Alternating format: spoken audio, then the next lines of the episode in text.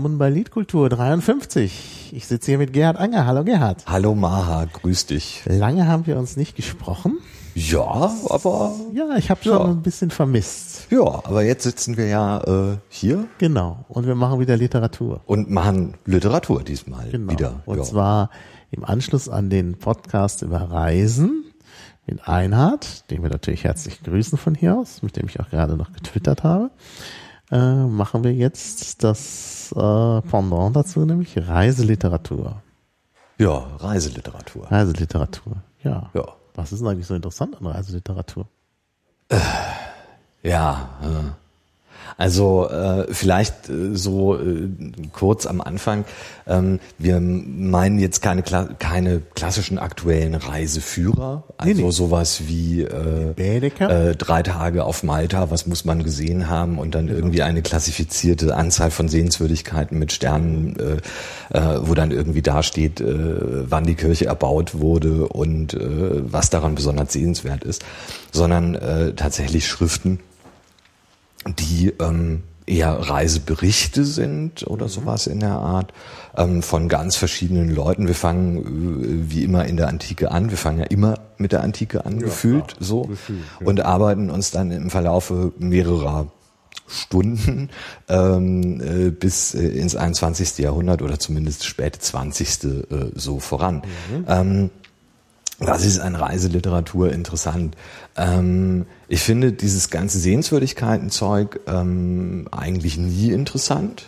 Mhm. Also die Beschreibung klassischer Sehenswürdigkeiten, so wie sie dann eben auch irgendwie in äh, Reiseführern äh, stattfindet, das interessiert mich eigentlich gar nicht.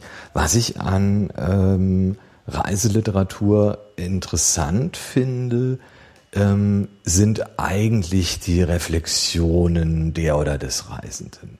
Weil was ja eigentlich nee, vielleicht nicht immer, aber sehr, sehr oft passiert ist, ähm, dass ähm, der Mensch, der da äh, dann diesen, dieses Reisebuch oder diesen, diesen Reisetext schreibt, ähm, anfängt über Dinge nachzudenken, angeregt durch die Dinge, die äh, er oder sie eben sieht ähm, und erlebt, die Gespräche, ähm, die geführt werden, die Eindrücke äh, und so weiter.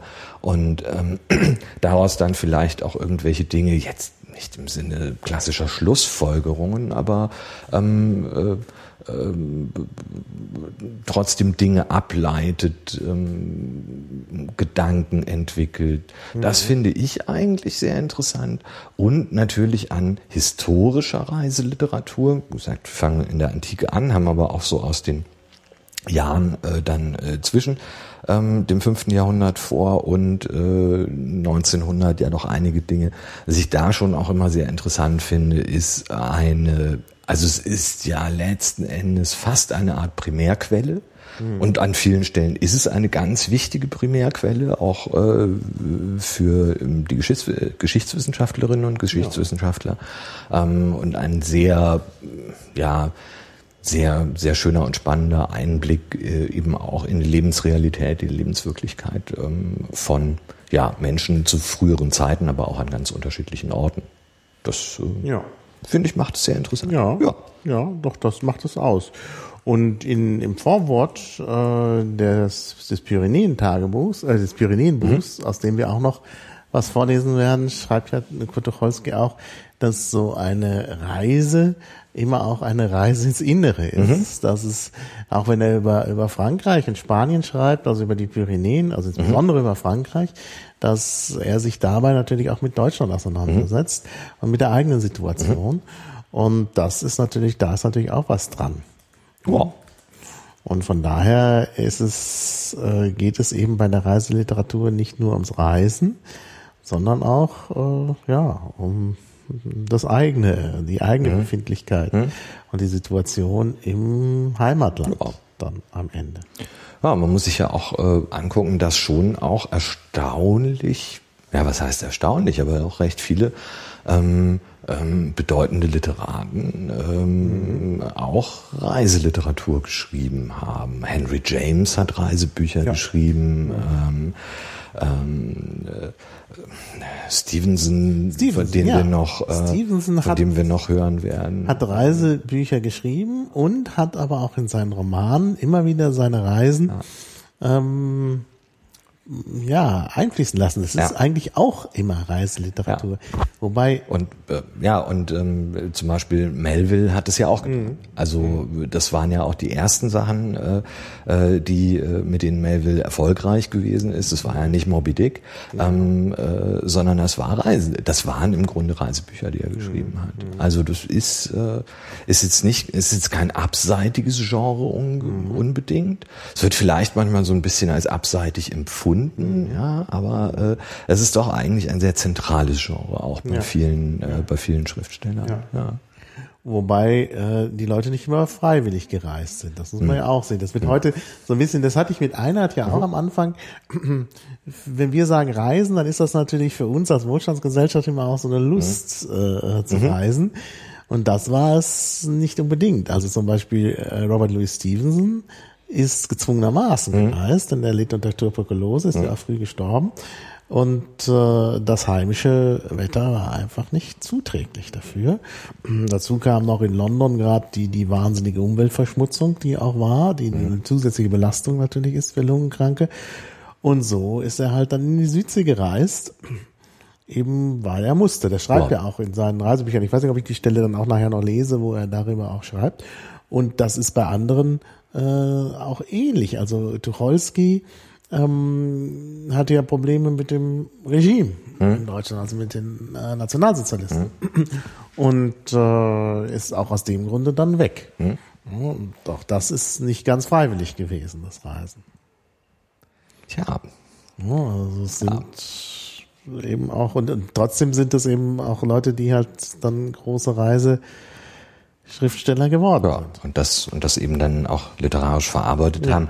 Ich meine, vielleicht auch ähm, ein Buch wie den Zauberberg als hm. zumindest ähm, verwandt hm. mit dem hm. Genre bezeichnen könnte. Hm. Ich meine, es fängt ja an mit dieser Bahnfahrt, genau. ähm, äh, ähm, wo dann, äh, wo dann auf diesen Berg, also dann nach Davos dann da gefahren hm. wird, wo und ähm, äh, dann wird da sieben Jahre geblieben, was ja so nicht geplant gewesen ist. Auch keine ganz freiwillige Reise so insgesamt. Ähm, und im Grunde genommen, was da ja eigentlich, ich meine, es passiert unfassbar viel in dem Buch, mhm. aber ähm, äh, was da ja eigentlich passiert ist, ist, ähm, der Erzähler bleibt stationär mhm. und die Welt reist irgendwie an ihm vorbei. Also diese ganzen Figuren, Settembrini und äh, Minher Papercorn und alle, die, mhm. die ja auch immer die ja auch alle ähm, letzten Endes ja symbolische Gestalten sind für bestimmte Strömungen, auch gedankliche Strömungen in der mhm. Zeit. Mhm. Und ähm, also es äh, fühlt sich manchmal zumindest so ein bisschen wie so ein umgedrehtes Reisebuch mhm. an, das eben gar nicht, äh, dass der Erzähler nicht reist, der bewegt sich genau. ja irgendwie jahrelang nicht, mhm. im Prinzip jahrelang nicht von diesem Balkon weg, wo mhm. ja diese fantastische Beschreibung äh, auch irgendwo ist, äh, wie behaglich, wie ungeheuer behaglich das ist, da wenn es draußen kalt ist und man sitzt auf diesem Balkon, raucht Zigarre und ist in diese mhm. warmen Decken eingewickelt. Mhm. Das hat mir immer besonders gut gefallen. Ähm, ja, aber dass da so eigentlich um einen herum, um den Erzähler Erzähler rumgereist mhm. wird, so ein bisschen. Ja, ja das stimmt. Das ja. habe ich so noch gar nicht gesehen. Da müsste man natürlich Thomas Manns Werke überhaupt nochmal unter diesem mhm. Aspekt lesen. Ich meine, Dr. Faustus ist ja nun auch ein äh, Roman, der im Wesentlichen ja auch im in Deutschland spielt, mhm. der aber ja auch zum Teil im Exil entstanden mhm. ist. Mhm. Also dann natürlich nochmal die Exilsituation des Autors äh, und dann eben möglicherweise so eine Art umgekehrte ja. Also müsste man, das ist interessant. Eine umgedrehte Reisegeschichte. Mhm. Hm. Ja, von Thomas Mann haben wir jetzt heute haben gar nichts, nichts aber naja, es ist ja, es gibt ja, aber wir haben äh, genügend. Wir haben genügend andere, ja. glaube ich, ja. Ja, dann beginnen wir doch einfach mal ja. in der in der Antike. Das ist doch eigentlich ja. jetzt äh, angemessen. Ja, Was wir, hast du denn da? ja, ich habe natürlich den Herodot, ähm, den Vater der Geschichtsschreibung, wie er auch mhm. heißt, der im fünften Jahrhundert äh, ähm, äh, vor äh, unserer Zeitrechnung gelebt hat und äh, der neun Bücher Historien. geschrieben hat. Mhm. Und ähm, er ist also auch sehr viel rumgereist, wobei es eine Strömung in der Geschichtswissenschaft gibt, die anzweifelt, äh, dass das wirklich auch alles so stimmt und dass der da überall auch gewesen ist. Das ist jetzt natürlich mhm. ähm, nach. Ähm, es ist nicht so einfach herauszufinden. Ähm, der Mainstream geht aber davon aus, dass er also dass Herodot diese Reisen unter anderem zum Beispiel nach Ägypten äh, auch tatsächlich unternommen hat, mhm. ähm, sich dort mit ähm, ganz vielen Leuten unterhalten und auch Dinge angeguckt und ähm, ja diese dann beschrieben hat mhm. und ähm, ja es ist tatsächlich ähm, äußerst lesenswert. Es mhm. ähm, ist teilweise sehr sehr komisch, äh, beschreibt ähm, mhm. auch sehr viel ähm, es ist auch sehr anekdotisch. Also er ist auch wirklich ein ganz guter Geschichtenerzähler. Mhm. Ähm, ich glaube, Cicero nennt ihn auch einmal irgendwie den, den Erzähler zahlloser Geschichten. Ja, mhm. ähm, und eben auch den, den Pater Historiae, also den, äh, den Vater der Geschichtsschreibung. Mhm. Weil eigentlich der erste ist. Ich meine, es gibt natürlich dann noch andere sehr große und bedeutende ähm, äh, griechische äh, Historiker, Thukydides natürlich, ähm, mhm. äh, ähm, so vielleicht als die als die dann bedeutendste Gestalt neben, neben Herodot, mhm. aber halt auch noch genügend andere Pausanias und alles. Mhm. Also da mhm. ist, das ist, äh, ist ein Genre, das, das in der, äh, im, im alten Griechenland schon auch recht wichtig gewesen mhm. ist. Aber Herodot ist der Erste und er macht halt sehr vieles eigentlich, was dann auch später in der in der Reiseliteratur. Es ist natürlich nicht mhm. nur Reiseliteratur, sondern er befasst sich auch mit der Geschichte. Und das ist eigentlich sein Hauptding, mhm. aber er reist eben und beschreibt auch, was er akut sieht. So ähm, und erzählt Anekdoten, also durchaus ähm, Elemente, die genauso später in und auch in jetzt heute zeitgenössischer Reiseliteratur ganz genauso drin sind und mhm. ganz genauso stehen. Ähm, eben Unterhaltung mit Menschen vor Ort, Beobachtungen, was sind die Sitten und Gebräuche der Leute, die da leben ähm, und ähm, was ist die Geschichte. Und ähm, er ist dann also jetzt in Ägypten, äh, ist da hingefahren, hat sich das alles angeschaut und ähm, sagt dann, ich will nun ausführlich von Ägypten erzählen, weil es mehr wunderbare und erstaunliche Werke enthält als alle anderen Länder. Darum müssen wir es genauer beschreiben. Wie der Himmel in Ägypten anders ist als anderswo, wie der Strom anders ist als andere Ströme, so sind auch die Sitten und Gebräuche der Ägypter fast in allen Stücken denen der übrigen Völker entgegengesetzt. So gehen in Ägypten die Frauen auf den Markt und treiben Handel, und die Männer sitzen zu Hause und weben. Und die anderen Völker schlagen beim Weben den Einschlag von unten nach oben fest, die Ägypter von oben nach unten. Die Männer tragen die Lasten auf dem Kopf, die Frauen auf den Schultern. Die Frauen lassen ihr Wasser im Stehen, die Männer im Sitzen.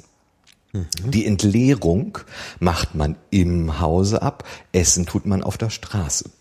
Sie geben als Grund dafür an, dass man natürliche Bedürfnisse, soweit sie hässlich sind, im Geheimen, soweit sie nicht hässlich sind, öffentlich befriedigen müsse. Priesterämter, sowohl bei männlichen wie bei weiblichen Gottheiten, versehen nur die Männer, nie die Frauen. Für den Unterhalt der Eltern zu sorgen, werden nur die Töchter gezwungen. Die Söhne brauchen es, wenn sie nicht wollen, nicht zu tun. Sie sind höchst gottesfürchtig. Mehr als alle anderen Völker folgende Gebräuche beobachten sie noch. Sie trinken aus Bronzebechern und spülen sie jeden Tag aus, und zwar tut das jeder ohne Ausnahme. Sie tragen Kleider aus Leinwand, die stets frisch gewaschen sind. Darauf achten sie genau. Die Beschneidung der Geschlechtsteile geschieht aus Reinlichkeitsgründen. Reinlichkeit steht ihnen höher als Schönheit. Und so geht es dann weiter und er beschreibt also dann äh, weiter, wie das alles da so gemacht wird, wie die Leute halt da so leben und ähm, dann auch äh, Gebräuche, zum Beispiel, er beobachtet auch die Tierwelt dort, ähm, in manchen Ägypten in manchen ägyptischen Gauen gilt das Krokodil als ein heiliges Tier. Das ist ja eine Weisheit, die man auch heute noch irgendwie so pflegt. Das ähm, ähm, äh, die, Krokodile, die Krokodile in, in Ägypten auch religiöse Verehrung äh, erfahren haben, in anderen nicht, wird sogar als Feind verfolgt. In Theben und bei den Umwohnern des äh, Moiris-Sees gilt es als hochheilig. Dort wird je ein Krokodil gezähmt und gefüttert. Mit Ohrgehängen aus Glas und Gold wird es geschmückt und bekommt Armbänder an die Vorderfüße. Vorgeschriebene heilige Kost wird ihm gereicht und es wird, solange es lebt, aufs Beste gehalten. Stirbt es, so balsamiert man es ein und begräbt es in einem geweihten Sarge. Ähm, ja, und so macht er da, so schreibt er eben weiter und erzählt dann halt und äh, das geht noch relativ lang. Also gerade der Ägypten-Teil äh, ist auch äh, ist auch sehr umfangreich. Ähm, er beschreibt dann später, was halt auch sehr wichtig ist, ähm, auch für die äh, für die Forschung im 19. und 20. Jahrhundert, wie ähm, äh, Mumien einbalsamiert werden, mhm. wie also der technische Ablauf ist. Ähm, und äh, ähm, erzählt es also und das war, ist eigentlich so die einzige äh, Quelle, die man wirklich dazu hat. Ähm, also die einzige vernünftige schriftliche Quelle, die eben erzählt, ähm, äh, wie das gemacht wird. Und es ist auch was, was wahrscheinlich, also nach neueren Forschungen, wo man halt auch mal Mumien untersucht hat und äh, ähm, genauer untersucht hat, wie es gemacht worden ist und auch Versuche angestellt hat. Mhm. Wohl alles nicht so hundertprozentig richtig, aber auch nicht ganz falsch. Ähm, aber er beschreibt da eben, wie, ähm, äh, wie sozusagen Mumien hergestellt werden. Also auch drei Stufen an Preiskategorien, ähm, äh, so die Premium-Variante, ähm, dann so eine Mittel, mittelteure Variante und halt so die armen Variante, ähm, die er dann eben irgendwie so ähm, so aufzählt. Und ähm, er schreibt auch, wie es äh, zum Beispiel, wir hatten uns ja vorher, bevor wir angefangen haben, auch ganz kurz über Mücken unterhalten, mhm. aus Gründen. Ähm, und auch über die schreibt er, also er schreibt auch, was es da vielleicht so für Unbehaglichkeiten gibt. Gegen die Mücken, die es in ungeheurer Menge gibt, hat man folgende Schutzvorrichtungen. Im Oberland schützt man sich durch turmartige Schlafräume, zu denen man hinaufsteigt. Der Wind nämlich hindert die Mücken, hoch zu fliegen. Die Bewohner des Sumpflandes haben statt dieser Türme eine, an, eine andere Einrichtung. Jeder ist ja dort im Besitz eines Fischnetzes, das aber Tage zum Fischen braucht. Das befestigt er bei Nacht rings an dem Lager, auf dem er ruht. Zum Schlafe kriecht er darunter. Schliefe er in einem Mantel oder unter einem Betttuch, so würden die Mücken hindurchstechen. Durch die Maschen zu dringen, versuchen sie aber gar nicht.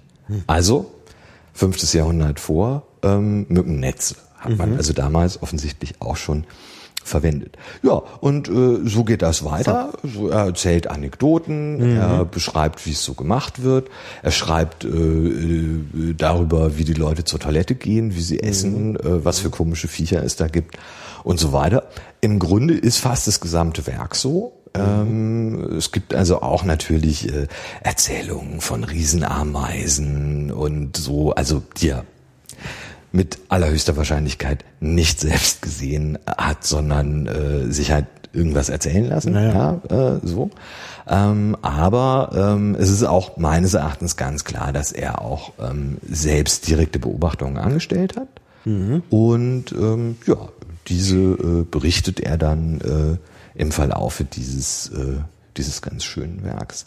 Es gibt in ähm, ähm, es gibt eine sehr schöne Ausgabe, das vielleicht so zum Schluss.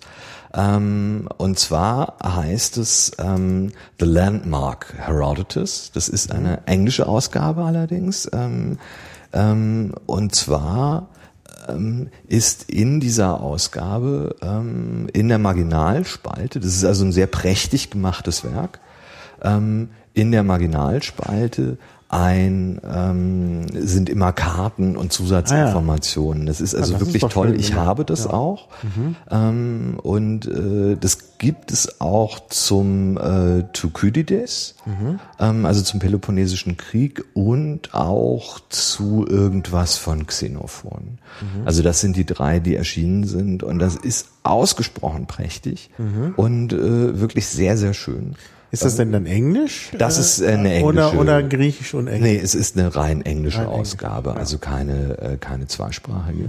Ähm, aber für ähm, Leute, die vielleicht Lust haben, das in Englisch zu lesen, ähm, äh, ist es auf jeden Fall eine sehr schöne, eine sehr schöne Geschichte. Also das ist wirklich sehr, sehr drollig. Das kann ich. Äh, Vielleicht kannst kann du ich da sehr noch mal einen. Link, Habe äh, ich äh, ja, super. in den Show Notes. Ja. Super. Ja, es gibt wieder Shownotes und da kann man Mhm. natürlich auch sich beteiligen beim Erstellen der Shownotes. Genau. Ja, die Antike. Das ist ja, die- ja, das ist ja, hat ja dann noch Schule gemacht. Also ich meine, andere haben das ja auch gemacht. Also ähm, gibt ja die, also gerade dieser, dieser Exotismus, den finden wir ja immer, dass also exotische Sachen berichtet werden. Dann auch bei Xenophon, der ein bisschen jünger ist als Herodot. Der hat ja die Kyropädie geschrieben, also äh, über die Erziehung des äh, Perserkönigs Kyros. Und äh, da wird natürlich auch sehr viel über die äh, Geflogenheiten dort bei Hofe ähm, berichtet und eben auch äh, eben vor allem das Exotische ist da interessant. Und dann hat er ja auch so richtige Reiseliteratur geschrieben, nämlich die Anabasis, diese Erzählung vom Krieg, also Wir- Kriegszug. Gerade ja vorher bei nicht ganz freiwilligen Reisen Genau. gewesen sind. Genau. Was ja an der Stelle auch, äh, genau. Das setzt sich ja fort in der Antike, also siehe dann Cäsar, der Gallische Krieg. Gut, das ist natürlich auch eine Propagandaschrift, aber da wird natürlich auch sehr viel berichtet über die Zustände da, äh, die er da in Gallien antrifft. Also im Grunde auch so eine Art Reiseliteratur, auch wenn es eben äh, um Krieg geht. Ja. Also auch mit viel Fiktion natürlich, weil er sich natürlich da ins rechte Licht rücken will. Und wir wissen halt nicht, was alles da wirklich ist und was er sich da nur vorgestellt hat. Ja. Und immer auch äh, von sich äh, schön in der dritten Person spricht und so. Ja, ja, ähm, ja, ja. aber äh, auf jeden Fall auch durchaus lesenswert und zwar nicht nur den äh, den Schmarrn, den man in der Schule liest Naja. ähm, und äh, Genau. den dann alle immer noch mit Schrecken zitieren können. Ja, die schwierigeren Stellen, wo es dann so um die Gewohnheiten gibt und äh, geht und die Kleidung der Leute und so, ist ja, das ist ja meistens dann schwerer zu übersetzen. Das Ja, wird dann in der Schule gerne auch mal weggelassen, äh, weil es sowieso schon viel zu schwierig ist. Ja, ja. Und eigentlich ist der Text, also man könnte wirklich viel, viel interessantere Texte im Lateinischen lesen lassen, gerade diese Geschichte. Ja, aber es ist halt, es ist halt ein sehr, ein sehr, sehr, sehr, oder gilt als ein sehr klassisches und sehr reines und sehr, Naja, naja. sehr gutes Latein. Ja, Ja. so. Hm. Ähm, und dann macht man das halt. Ähm, Ja. ja, ist halt ein bisschen so die Frage, gell, was ist, wenn jetzt von, von uns äh, äh, hier nur ähm, sinngemäß irgendwelches Zeug und äh, weil wir ihn gerade hatten, Thomas Mann übrig bliebe oder so, würde man, also und äh, wie sinnvoll wäre es dann, oder von mir, von mir aus die Memoiren von Helmut Kohl, ja, oder so, ähm, ja, wäre das so, wäre das so sinnvoll, jemanden sollte Deutsch mal eine tote Sprache werden, ähm, ähm, die Leute mit solchen Büchern äh, da das Deutsche erlernen zu lassen. Also wahrscheinlich eher nicht. Ja, eher nicht. Naja. Denke ich auch. Naja. So wer sich jetzt über die Kinderschreie wundert, das liegt daran, dass wir hier das Fenster offen haben und im Innenhof spielen halt Kinder. So ein bisschen Atmo hier vom Ja, das Phonodrom. Wir sind halt im Phonodrom, dem Podcaststudio, was ich hier mit dem Peter Hecko eingerichtet habe. Und naja, deshalb ist halt ein bisschen lokale Atmo. Müssen wir uns dran gewöhnen. Wir lassen das Fenster auf. Ja. Und wir trinken auch was Nettes, nämlich wir trinken Chardonnay aus der Pfalz, äh, als Schorle zumindest. Also ich trinke es als Schorle jetzt. Ja, ich habe auch äh, geschollt. ja, ja, das ist auch. Ein toller Chardonnay von ist sehr 2009.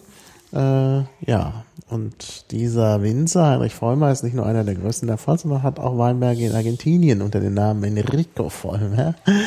Enrico Vollmer wahrscheinlich. Äh, Vollmer.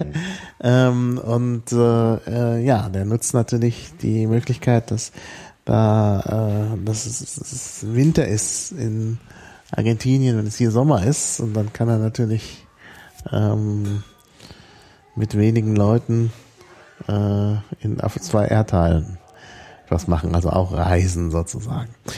Ja, gut. Sollen wir die Antike hinter uns lassen? Und Ja. äh, dann gibt's eigentlich schon den Sprung nur noch in die Neuzeit. Nee, Ja. ich habe was Mittelalterliches. Ah, du hast was Mittelalterliches? Ja. Ah, du bist ja immer für Überraschungen gut. Das, hat, das hatte ich gar nicht auf dem Schirm, als du da ähm, ja, ja, ich habe äh, tatsächlich noch was, äh, ja, vielleicht was, äh, was Groteskes, äh, Mittelalterliches. Ähm, es gibt ein, ein Genre im, im Mittelalter, das sich so im neuen Jahrhundert entwickelt, mhm. so richtig. Und zwar sind das sogenannte Translationsberichte. Mhm. Ähm, jetzt die Frage, was ist Translation? Ja, also nicht Translation, sondern Translation. Ähm, eine Translation ist der Transport von Reliquien. Mhm. Reliquien sind meist Körperteile mhm. ähm, oder andere Objekte, die mit dem Leben eines Heiligen oder einer Heiligen zu tun haben. Ja, also die Körperteile haben natürlich sowieso mit dem Leben äh, der Leute zu tun, aber dann halt auch Kleidungsstücke, Gewänder, irgendwelche anderen Objekte, bei jetzt irgendwem vielleicht auch mal ein Gebetbuch oder eine Schreibfeder oder mhm. was weiß ich. Ja, also das sind dann halt so die Reliquien zweiter Klasse, aber eigentlich geht's um Körperteile. Ja, also entweder vollständige Leichname oder halt ähm, mhm. Stücke, also ein Finger, ein Kopf, äh, was auch immer. Und ähm, die Translation also eine Veränderung des Orts, ähm, die da stattfindet. Also im Grunde ein Transport, ein Reliquientransport. Man ist irgendwo, ja, ähm, man nimmt dann eine Reliquie und trägt die irgendwo anders hin.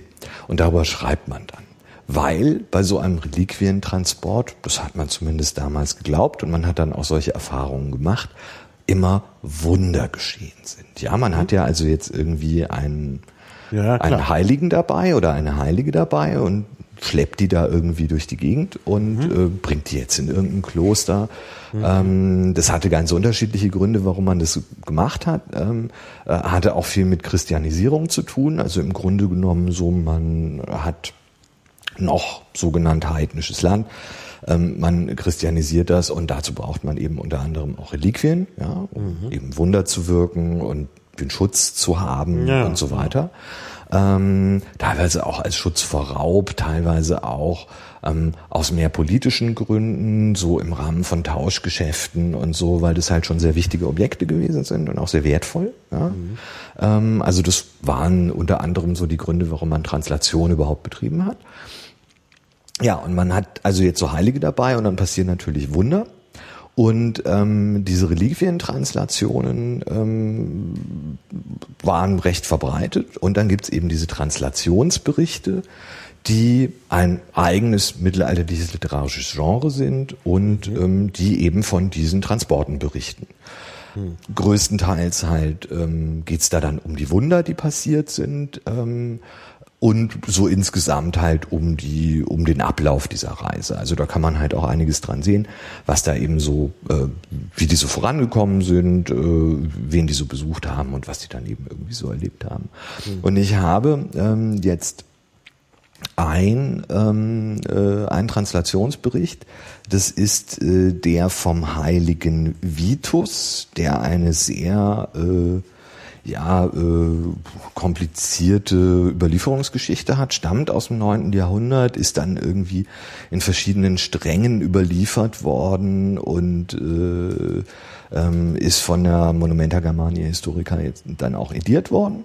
Und ähm, die äh, und übersetzt, was ganz schön ist, da muss man es nicht selber machen äh, und, und da das aus dem Mittellatein das Zeug rausklauben.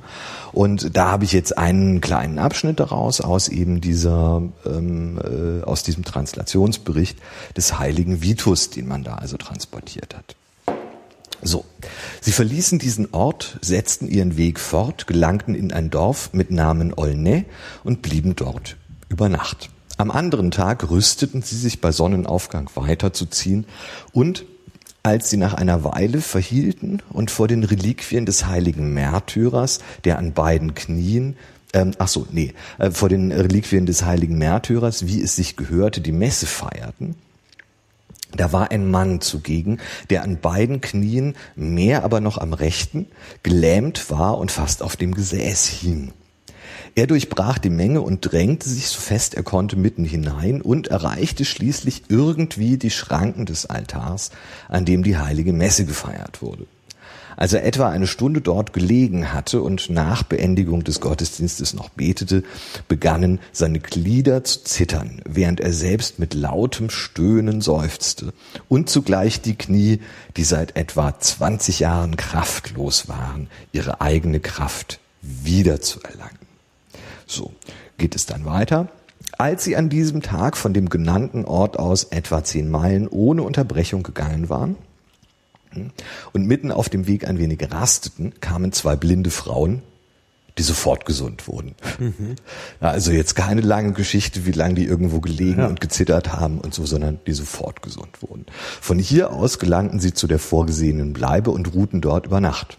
Als sie am nächsten Tag die Maren überschritten, begegnete ihnen ein kleines blindes Mädchen von etwa vier Jahren, das, sobald es herangekommen war, na, seine Gesundheit wiedererlangte. So, also auch wieder sofort. Und äh, so geht es also tatsächlich weiter. Ähm, äh, ist äh, ein relativ langes Werk. Das war ja auch wichtig, weil je mehr Wunder, desto angesehener mhm. dann am Ende auch ja. irgendwie der Heilige und die Reliquie. Ähm, und äh, das, äh, da sind jetzt dann, da kommen dann als nächstes kommen irgendwelche Buckligen, die dann auch wieder und so, also äh, sehr viele Schwache und Kranke, genau. Darunter befand sich auch eine Frau, deren rechter Arm seit neun Jahren so verkrüppelt war und so weiter und so fort. Vor vielen Augenzeugen wurde sie so geheilt, dass keine Spur der, Verkrüppelung zurückblieb. Also das geht so weiter, das ist so die ganze Zeit, kommt halt irgendwie sowas. Und ähm, äh, am Ende kommen sie dann an. Schließlich beendeten wir mit Christi Gnade die Reise und gelangten am Tag vor der Vigil des heiligen Vitus das heißt am 13. Juni in das Kloster, das Neukorbi heißt, während uns eine große Volkszahl beiderlei Geschlechts aus dem edlen Stamm der Sachsen begleitete. So, mhm. aus dem edlen Stamm der Sachsen. Ähm, also das mal so Auszüge aus einem äh, Translationsbericht. Ähm, also man findet natürlich tatsächlich auch einiges über den eigentlichen Reiseverlauf, haben wir auch ähm, gehört, hier äh, zehn Meilen gegangen, dann irgendwie da über den Fluss und so weiter und so fort. Und halt durchaus auch, wen sie so getroffen haben. Ich halte ähm, in so Translationsberichten das mit den äh, vielen erkrankten oder sonst wie vom Leben gezeichneten Menschen für äußerst plausibel, mhm. ja, auch in Anbetracht der medizinischen Behandlungsmöglichkeiten, ja. ähm, die man im neunten Jahrhundert in äh, dem, was heute so Mittel- oder Westeuropa ist, so hatte. Mhm. Ähm, äh, die Frage, ob tatsächlich solche Wunderheilungen im eigentlichen Sinne passiert sind, ja. müssen wir. Äh, ja, wir machen ja keinen Theologie-Podcast. Ist ja immer so. Das habe ich ja, ja. Ich erzähle jetzt nicht schon wieder die mhm. Geschichte von meiner Wunderheilung in mhm. Jerusalem. Mhm. Mhm. Habe ich die, die habe ich doch schon mhm. erzählt, ne? Also im Podcast habe ich, ich die erzählt. Ja, ja, ich glaube ja, ja, ja, ja, ja, doch. Da hat ja, ja, ja. Äh, polnische Nonne die Hand aufgelegt. Richtig. Und, äh, Richtig. Ich musste mich derart, ich habe mich so Richtig. gehekelt, habe mich dann sehr übergeben und dann wurde und dann, dann äh, ich glaube, die gut. ist inzwischen heilig gesprochen, äh, selig gesprochen. No, aber nicht als äh, nicht noch nicht als Reliquie irgendwo hingebracht worden. Nein. Aber das äh, aber, macht man ja heute nicht mehr so mit den Reliquien. Also es ist ja aber immerhin so, äh, dass vielleicht zu den Reliquien noch das ja in jedem katholischen Altar mhm. sich eine Reliquie befindet.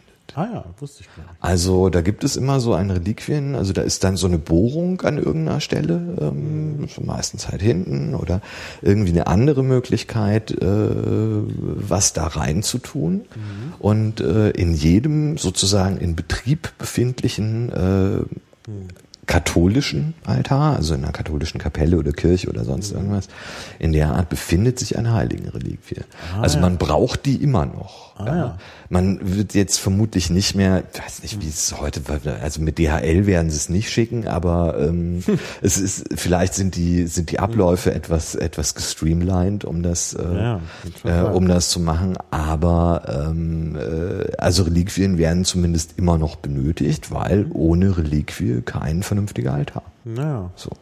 In Bamberg naja. gibt's ja in der äh, gibt's ja in einer Kirche äh, den das Grabmal des heiligen Otto. Mhm. Und das ist, der Sarg ist geteilt. Da ist in der Mitte eine Spalte. Ich vermute, mhm. oben ist der Kopf, dann ist diese Spalte mhm. und dann ist der Rest des Körpers. Mhm. Und da kann man hindurchgehen. Ah. Das soll auch sehr wunderwirkend Ah ja, also wunderkräftig sein. sein. Okay. Äh, natürlich für, für sehr dicke Leute ist es unangenehm. Okay. Die könnten stecken bleiben. Also ich habe es geschafft, ich bin okay. durchgekommen.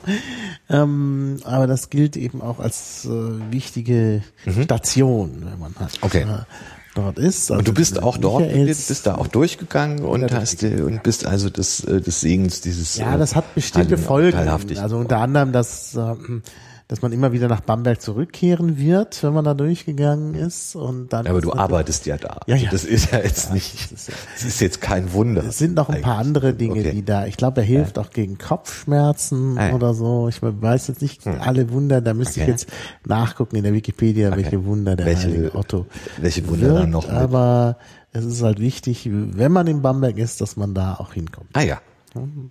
Das ist, Gut, weiß ich Bescheid. Also das nächste Mal, wenn ich, äh, wenn ich dort bin, besuche ich dann, also besuche ich dann also diese Reliquien. Ja, Gut, genau. Ja. Und ansonsten ist doch, äh, würde ich jetzt auch empfehlen, du äh, ähm, du besuchst die neue Residenz, mhm. denn dort hat ein anderer Otto, nämlich mhm. der ehemalige König von Griechenland, der ist ja in Griechenland wieder mhm. rausgeschmissen mhm. worden nach kurzer Zeit, hat er den Rest seines Lebens verbracht und weil er ja König von Griechenland war, hat er sich äh, äh, Räume im griechischen Stil einrichten mhm. lassen, also mit den griechischen Farben, und das ist so ähnlich wie die bayerischen, weiß-blau, mhm.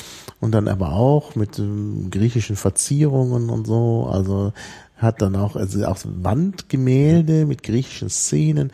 Also er hat sich da wirklich so auch äh, an seine Zeit als äh, König von Griechenland erinnern mhm. lassen. Ne? Also auch ganz interessant. So kann man sich natürlich die Reise auch nach Hause holen. Der äh, Geschichte da äh, vermutlich auch nachgetrauert. Nein. Genau, ja. Bestimmt nicht schlecht, König von Griechenland so oh. sein. Also für mich wäre das nichts. Falls sie mal wieder einen suchen, oh. komme ich nicht in Frage. Bin auch nicht verwandt mhm. mit den der, mit den früheren Häusern dort. Aber gut.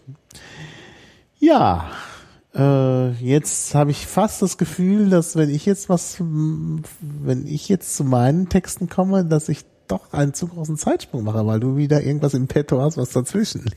Nee, glaube ich nicht. Ich bin jetzt eigentlich durch, so, ja. Ja, dann ja. Äh, würde ich sagen, kommen wir zu dem, zum Herrn Säume, der ja auch eine gewisse Rolle spielt bei dem Titel dieses Podcasts im Untertitel, da habe ich gesagt, Spaziergang nicht nur nach Syrakus, denn äh, das Hauptwerk von Johann Gottfried Säume, einem deutschen Dichter des Sturm und Drangs, also Ende des 18. Jahrhunderts, Anfang des äh, äh, 19. Jahrhunderts, der übrigens auch äh, mit dem Herrn, mit dem Baron zu Münchhausen befreundet war, dem ja viele Lügengeschichten zugeschrieben werden. Die hat er allerdings nicht selber verfasst, sondern sie werden ihm zugeschrieben. Ähm, aber es ist ja auch so eine Art, diese Lügengeschichten sind ja auch so eine Art Reiseliteratur. Also Säume äh, ist als Dichter eher unbekannt geblieben. Nur ein Werk äh, hat die Zeiten überlebt und das ist eben besagter Spaziergang nach Syrakus. Also ein Reisebericht, wie er von Grimma in Sachsen nach Syrakus wandert, in mhm. der Tat. Also die, den größten Teil der Reise äh, legt er zu Fuß zurück. Natürlich nicht alles. Man muss ja auch übers Meer. Syrakus liegt auf Sizilien. Also da muss er dann schon ein Schiff nehmen. Aber das meiste wandert er und berichtet darüber. Sehr spannend, weil das natürlich zu der Zeit am Ende des 1802 äh, macht das, also am, Ende, am Anfang des 19. Jahrhunderts, ähm, schwierig ist und gefährlich ist und naja, also das ist schon, äh, schon ganz, aber interessant. Also ja, es passiert dann auch mhm. einiges. Äh, zur gleichen Zeit reisen natürlich auch andere Leute, zum Beispiel Wilhelm von Humboldt, später noch sein Bruder Alexander von Humboldt, dann ja sogar durch Südamerika schon sehr, sehr anstrengend natürlich, Wilhelm von Humboldt ins Baskenland, mhm. 1811. Allerdings dann eben mit äh, eher, fahr also eher fahrend, nicht wandernd. Und auch da gibt es einen berühmten Bericht, den ich jetzt aber hier nicht äh, lesen werde, aber auf den kommen wir trotzdem nachher nochmal bei einem anderen Dichter zurück. Ähm, ja, also Säume als Dichter wenig bekannt, obwohl es Texte von ihm gibt, die äh, die Zeiten überdauert haben. Zum Beispiel das berühmte Zitat, wo man singt, da lass dich ruhig nieder, böse Menschen haben keine Lieder, mhm. ist von Säume. Mhm. Allerdings, allerdings äh, klingt das bei ihm ein bisschen anders. Mhm. Ein bisschen falsch zitiert. Also der Originaltext äh, aus seinen Gesängen von 1804 lautet, wo man singet, lass dich ruhig nieder, ah. ohne Furcht, was man im Lande glaubt, wo man singet, wird kein Mensch beraubt, Bösewichter haben keine Lieder. Ah, okay. Das ist der Gesamttext. Und der basiert auf ja, realen Erfahrungen, denn äh, Säume ist beraubt worden mhm. auf seiner Reise. Und äh, das waren eben Leute, die nicht gesungen mhm. haben. Ja, äh, da kommen wir dann gleich noch drauf. Äh, ich werde nämlich einfach mal was lesen. Und äh, da geht es natürlich auch ums, äh, ja, um Ganoven am Wegesrand, mhm. die ihn, die ihm nachstellen. Und naja, also erstmal nicht und dann später doch. Ähm, das Interessante hier ist, ich habe extra diesen Text gewählt, weil es sich um äh, eine Reise in Mittelitalien handelt, durch die Abruzzen, Apenninen, wo ich auch selber hergekommen bin bei meinen Forschungsreisen, allerdings dann mit dem Auto. Mhm. Aber man kann das wirklich sehr, sehr gut nachvollziehen. Also, also genau diese Beschreibung, das ist also wirklich, er beschreibt dann eben auch die Berge, ich werde das nicht alles lesen, äh, bei Foligno.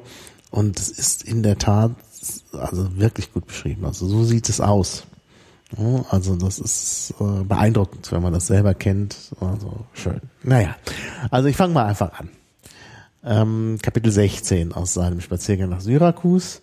Ähm, das ist überschrieben mit Rom den 2. März. Also das ist wohl der äh, Punkt, wo er es aufgeschrieben mhm. hat, weil es hier um die Zeit davor geht. Also die Station, wie er nach Rom gekommen ist. Wieder meine Absicht bin ich nun hier. Die Leutchen in Ancona legten es mir so nahe ans Gewissen, dass es Tollkühnheit gewesen wäre, von dort aus, also von Ancona, an dem Adria hinunter durch Abruzzo und Kalabrien zu gehen, wie mein Vorsatz war. Ihre Beschreibungen waren fürchterlich, und im Wirtshause betete man schon im Voraus bei meiner anscheinenden Hartnäckigkeit für meine arme, erschlagene Seele. Vous aviez bien l'air d'être un peu François. Et tout François est perdu, sans ressources en Abruzzo. Ce sont des Sauvages sans entrailles. Gut, das ist jetzt Französisch, wird nicht übersetzt, aber ich kann es ja mal übersetzen. Also sie haben, man hat den Eindruck, sie seien Franzose. Denn jeder Franzose ist verloren äh, und ohne Rettung in den Abruzzen. Das sind, dort sind wilde, ähm, ohne, ohne Gewissen, ohne Skrupel, skrupellose Wilde, sagte man mir. Das klang nun freilich nicht erbaulich, denn ich denke, noch manches ehrliche Kartoffelgericht in meinem Vaterlande zu essen. Ehrliches Kartoffelgericht. On vous prendra pour François et on vous coupera la gorge sans pitié. Man wird sie für einen Franzosen halten und ihnen den Hals ohne Mitleid durchschneiden, hieß es. Fort bien, sagte ich. Sehr gut. Ou plutôt bien fort. Oder besser, ziemlich stark. Was war zu tun? Ich machte der, ich, ich machte der traurigen Dame zu Loreto meinen Besuch, ließ auch meinen Knotenstock vor dem äh, Sakristan mit zur Weihe durch das Allerheiligste tragen, begugte etwas die Votiven und die gewaltig vielen Beichtstühle, ließ mir für einige Paoli, das ist das Geld, was man benutzt hat damals noch, ein halbes Dutzend hochgeweihte Rosenkränze anhängen, um einige gläubige Sünderinnen in meinem Vaterlande damit zu beglückseligen und wandelte durch die Apenninen getrost dem Tiber zu.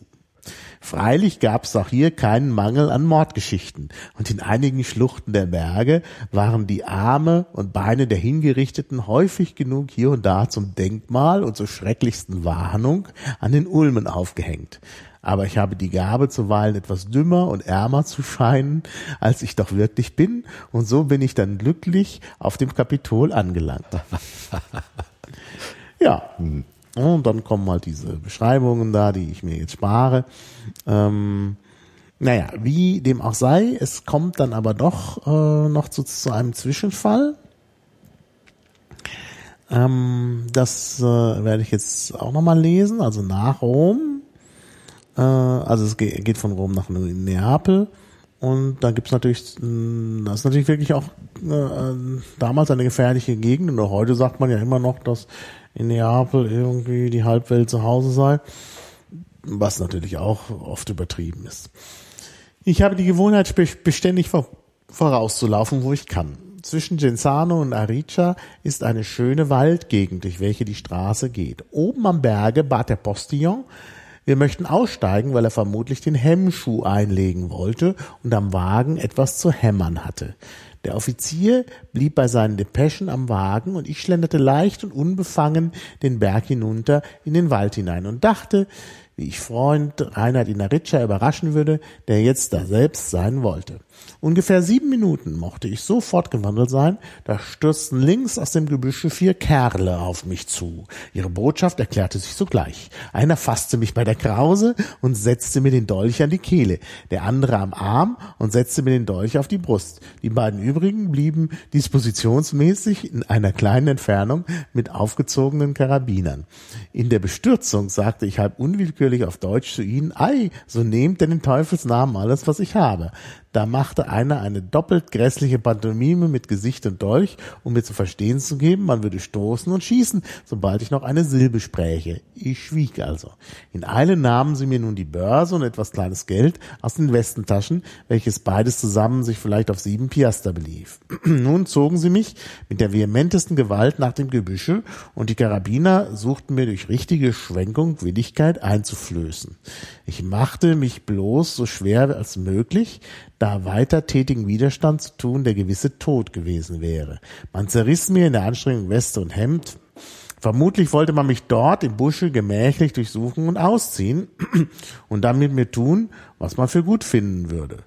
Sind die Herren sicher, so lassen sie das Opfer laufen. Sind sie das nicht, so geben sie einen Schuss oder Stich und die Toten sprechen nicht. In diesem kritischen Momente denn das Ganze dauerte vielleicht kaum eine Minute, hörte man den Wagen von oben herabrollen und auch Stimmen von unten. So ließen sie mich also los und nahmen die Flucht in den Wald. Ich ging etwas verblüfft meinen Weg fort, ohne jemand zu erwarten. Die Uhr saß, wie in Sizilien, tief und das Taschenbuch, äh, Taschenbuch stark unter dem Arme in einem Rocksacke. Beides wurde also in der Geschwindigkeit nicht gefunden. Die Kerle sahen grässlich aus, wie ihr Handwerk. Keiner war nach meiner Taxe unter 20 und keiner über 30. Sie hatten sich gemalt und trugen falsche Bärte. Ein Beweis, dass sie aus der Gegend waren und Entdeckung fürchteten. Rainer traf ich in Ariccia nicht. Er war noch in Rom. So hätte ich wohl noch leicht in der schönen klassischen Gegend bleiben können. Hier in Rom brachte man mir die tröstliche Nachricht, dass zwei von den Schurken, die mich in dem Walde geplündert hätten, erwischt wären und dass ich vielleicht noch das Vergnügen ha haben würde, sie hängen zu sehen. Da wieder habe ich weiter nichts, als dass es bei der jetzigen ungeheuren Unordnung der Dinge sehr wenig helfen wird. Ja. Hm. Hm. So weit, so gut. Also es ist doch gefährlich so weit. Ja, eine Raubgeschichte. Ich meine, das kommt ja durchaus auch öfter mal und ist auch so ein viel in, in Reiseliteratur beschäftigt sich damit, wie sicher oder gut es ist, dort irgendwo mhm. hinzukommen oder nicht. Also so dieses mit dem, die Leute fangen zu beten an, wenn man äh, sagt, wo man jetzt hin will und so. Mhm. Das ist durchaus so eine Sache, die kommt häufiger, ja. Hm. Also das ist so, ähm, oder halt auch dieser Hinweis auf, ähm, ja, ähm, die ähm, so die Sicherheits äh, die Sicherheitslage dann irgendwie mhm. gerade an dem Platz, wo man irgendwie wo man irgendwie so ist ja. Ja. oder hinfahren wird. Ja. Ja, ja. Genau. Ja. Ja. Der Säume. Das war der Säume. Genau. Gut, also er hat äh, dann, aber es ist ihm dann also gelungen, auch weiterhin äh, ehrliche Kartoffelgerichte ja, äh, ja, zu verzehren. Kommen und hat dann noch Gedichte geschrieben. Also das mit dem, das äh, vorhin zitierte Gedicht, äh, das ist natürlich erst später hm. entstanden. Also er hat es dann doch äh, geschafft. Er hat es geschafft und vermutlich auch weiterhin Kartoffeln gegessen. Ja. Ja, das ist doch. Äh, ja, genau. Ja, also natürlich äh, gibt es diese Gefahren, von denen er da ja berichtet hat. Aber äh, wie gesagt, ich meine, er ist ja dann auch offenbar da in Begleitung gewesen und da war halt nur noch diese Postkutsche. Äh, von daher war das Risiko doch dann doch nicht so groß. Tja. Ja, aber jedenfalls nicht, nicht ganz so einfach äh, zu diesen Zeiten. Mhm da irgendwie unterwegs zu sein. Ich meine, ja. gut, gibt's. Äh, ja. ja. man muss sich das mal vorstellen, diese riesigen Entfernungen und dann ja. das größtenteils zu Fuß zurückzulegen. Ja. Ähm, Ja, Ohne, ohne Mobiltelefon, ohne Mobiltelefon, ja, ja. ja. ja Und also äh, das, ohne GPS und, und ohne den ganzen Kram, ja, ja. Ja, das ist schon, das ist schon nicht so einfach. Also ich meine, ich bin ja auch im letzten Jahr ein bisschen gewandert ähm, in der fränkischen Schweiz. Und da kam es auch sehr, sehr häufig vor, dass wir außerhalb des Empfangsbereichs von Mobiltelefonie waren. Ähm, ja, äh, das ist, das ist schon dann äh, äh, unangenehm. Tja, und äh, ja gut, ich meine, vor allem, wenn man sich halt irgendwie darauf verlässt und keine Karte und nix. Also, gut, ich meine, hat man, gibt's das noch, so Wanderkarten? Ja, gibt's wahrscheinlich noch. Ja, ja, also, bei dieser Wanderung, ja, ich kann jetzt die ganze Okay. Geschichte hier erzählen. Ähm, also es war so, es wird in, äh, an der Bamberger Uni, äh, gibt es halt jedes Jahr, also an, an der Fakultät, an der ich bin, äh, so eine Professorenwanderung. Ja, Professorinnen und Professorenwanderung, aber Männer sind da in der Mehrheit, deshalb sage ich jetzt mal. Naja, äh, und das ist ein bisschen auch das Problem, denn äh, Männer äh, neigen dazu, äh, manchmal so ein bisschen durch Testosteron, das ist so ein Hormon, äh, sich zu übernehmen. Und so war das auch. Es gab also eine geplante Wanderung und wir waren nach etwa acht Kilometern dann auf irgendeinem Gipfel angekommen und dann äh, nach einem herzhaften Essen erwachte dann so ein bisschen das Testosteron bei einigen und sie meinten, äh, man könnte doch noch eine klein, einen kleinen Schlenker machen, einen Okay. kleinen Schlenker.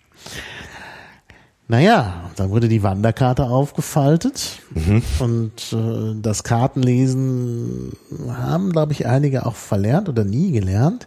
Jedenfalls gibt es auf solchen typischen Wanderkarten sogenannte Höhenlinien. Und wenn sehr viele dieser Linien auf engstem Raum nebeneinander sind, dann weiß man, es werden hohe Höhen überwunden. Und äh, das ist zum Wandern nicht unbedingt geeignet. Ja. Ja, mh, aber davon ließen sich die Herrschaften nicht abbringen. Also meine Cassandra-Rufe halfen nichts. Man wollte dann diesen kleinen Schlenker machen. Und dann ging es also wirklich wahnsinnig steil bergauf und war so eine lange Zeit bergauf. Und die ersten machten schon schlapp. Okay. Wir waren halt ohne Handyempfang. Und ich habe gedacht, wenn jetzt einer der älteren Herren hier einen Herzinfarkt bekommt, ist das? was, was machen wir dann? ne? Hilfe herbeirufen ist völlig ausgeschlossen. Es gab da auch keine, keine Autostraße und so. Also es war wirklich durch die Wildnis. Also ich habe mich wirklich, also es ist nichts passiert, zum Glück. Aber ich fand es schlimm. Und äh, weil doch äh, manche anderen auch erschreckt waren, fand diese Wanderung dann dieses Jahr nicht statt, weil wir uns doch ein bisschen übernommen hatten. Wir sind am Ende fast 20 Kilometer gelaufen. Krass. Und Ah, das ist überwiegend bergauf. Ja, okay. Also- und wahrscheinlich jetzt auch nicht mit den mit mit äh, so ganz der perfekten Ausrüstung, oder? Genau, also mit genau. mit den Schuhen auch und so. Naja, Am ist halt, Ende waren wir ja doch alle auch äh, dann doch etwas kleinlauter. Hm. Aber so ist das eben. Es Ja, ja. ist einfach, also das mit den Wanderkarten ist schon eine gute Erfindung, aber man muss eben auch das muss auch wissen, erkennen. man muss auch wissen, wie man es benutzt und und dann auch äh, entsprechend drauf reagieren. Ja. Ja. Ja. Ja. ja. ja. ja, gut. Ja. Also das war jetzt meine, mein persönliches Erlebnis, eine kleine Ja. Wanderung, aber nur in der fränkischen Schweiz, wo man aber schön wandern kann, Hm? auf jeden Fall. Oh ja. ja. Ja. wenn wir jetzt schon in Italien äh, sind, ja, Ja. dann können wir da auch bleiben. Sehr schön. Ähm, und zwar natürlich, also äh, wir müssen, äh, es muss äh, auch Goethe muss vorkommen. Goethe. Wir sind hier, äh, der Goethe ist auch so ein, Goethe ist so ein ehrliches Kartoffelgericht, ja. Also, also, ja, das Goethe ist ein ehrliches und sehr bedeutendes Kartoffelgericht. Ich habe ja auch äh, eine ganz große Goethe-Ausgabe zu Hause, irgendwie drei so riesige Schuber und so, Ja, ja. steht alles oben auf dem Regal. Ja. Ich habe das jetzt hier aber elektronisch, weil ich nicht Lust hatte, noch mehr Zeug mehr zu schleppen. Du hast eh schon das, müssen wir nachher nochmal fotografieren für die Shownotes. Wieder so ein Doppelzentner, äh, Doppelzentner Bücher hier dabei. Ich hingegen Ja. habe alle Sachen hier elektronisch. Ja, man hat alles weil ich- elektrisch mittlerweile. Naja, weil ich, Ja, na, was heißt mittlerweile? Ich wollte es einfach nicht mitschleppen. Ich Ja, ja. habe das alles zu Hause. Ich habe also Sachen, die gleich noch kommen werden. Ich habe den Tucholsky zu Hause, ich habe den Jerome Key Jerome zu Hause, ähm, wohl auch leider nur auf Englisch, was heißt Gott sei Dank nur auf Englisch.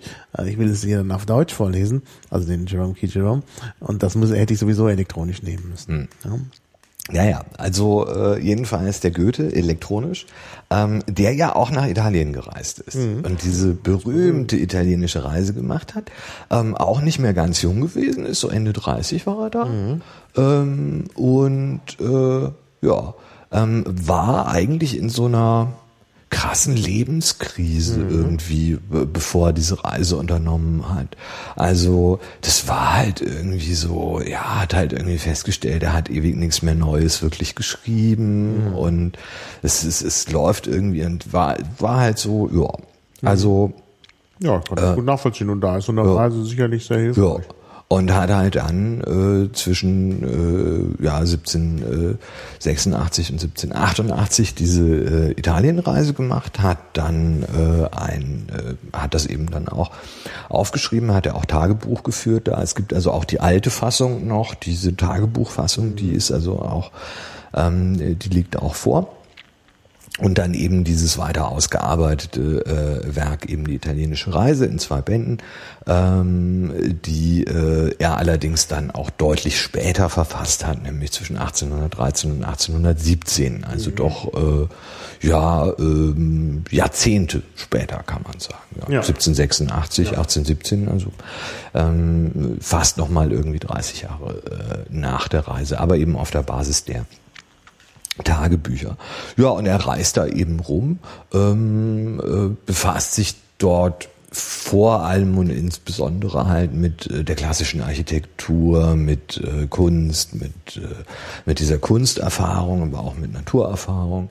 Ähm, es ist auch die Stelle habe ich jetzt ähm, heute nicht mehr gefunden, aber äh, er sagt an irgendeiner Stelle auch, also irgendwie so irgendwo steht und sich so die Natur da beguckt, irgendwie, dass es schon auch sehr gut ist, dass er er ist.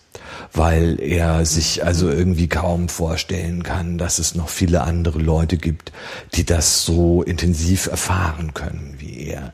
Ähm, eben auch, ich meine, er hat sich ja auch mit naturwissenschaftlichen Fragestellungen beschäftigt. Er war auch wirklich eine Art Universalgenie und ähm, hat, hat Steine gesammelt und, und, und sich mit Geologie befasst und äh, also war er da wirklich sehr universell unterwegs. Und das meinte er damit letzten Endes auch, dass er eben äh, sich so intensiv mit, mit allen, ja, vielleicht auch relevanten Fragen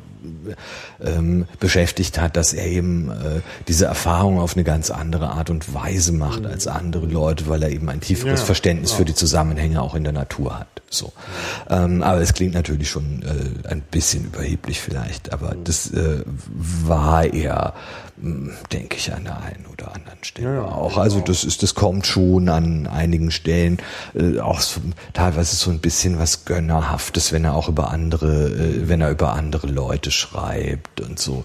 Also mh, ich weiß nicht, es, ich finde ich finde Goethe nicht besonders sympathisch, muss Nee, ich sagen. ich. Also so als Ja. Person irgendwie auch ganz komisch. Ich habe auch mal angefangen, den den äh, Briefwechsel mit Schiller irgendwie äh, zu lesen und das auch immer mal wieder so ein bisschen.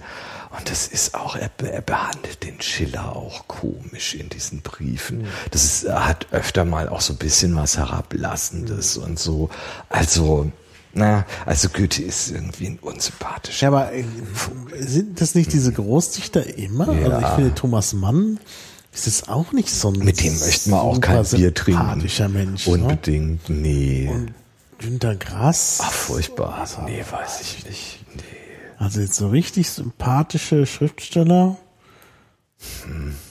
Schwierig, gell?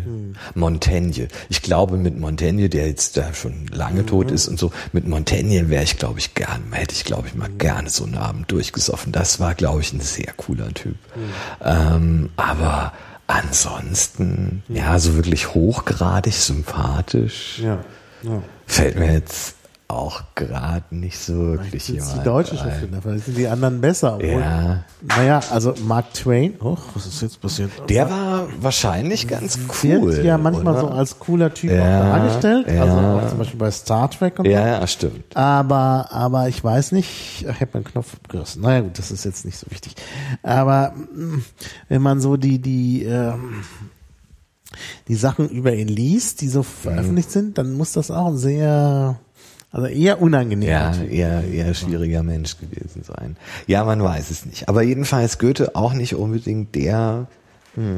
Also ich glaube, mit Schiller wäre es cooler gewesen, sich mit dem Glaub zu treffen. Das Glaub war, äh, glaube ich, irgendwie auch so der der interessantere, coolere Typ. Ja.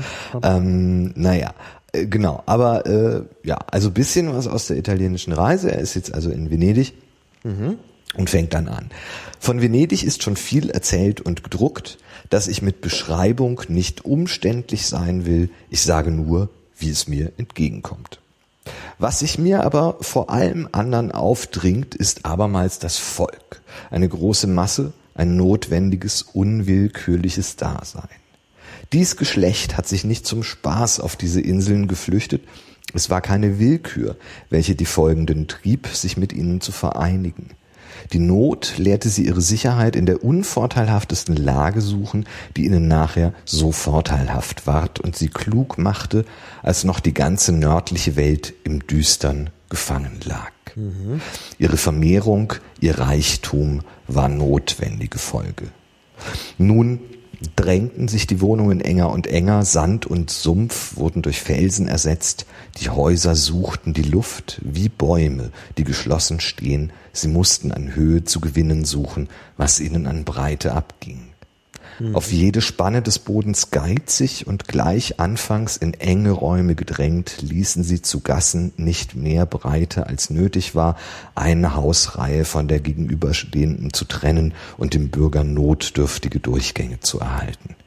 Übrigens war ihnen das Wasser statt Straße Platz und Spaziergang.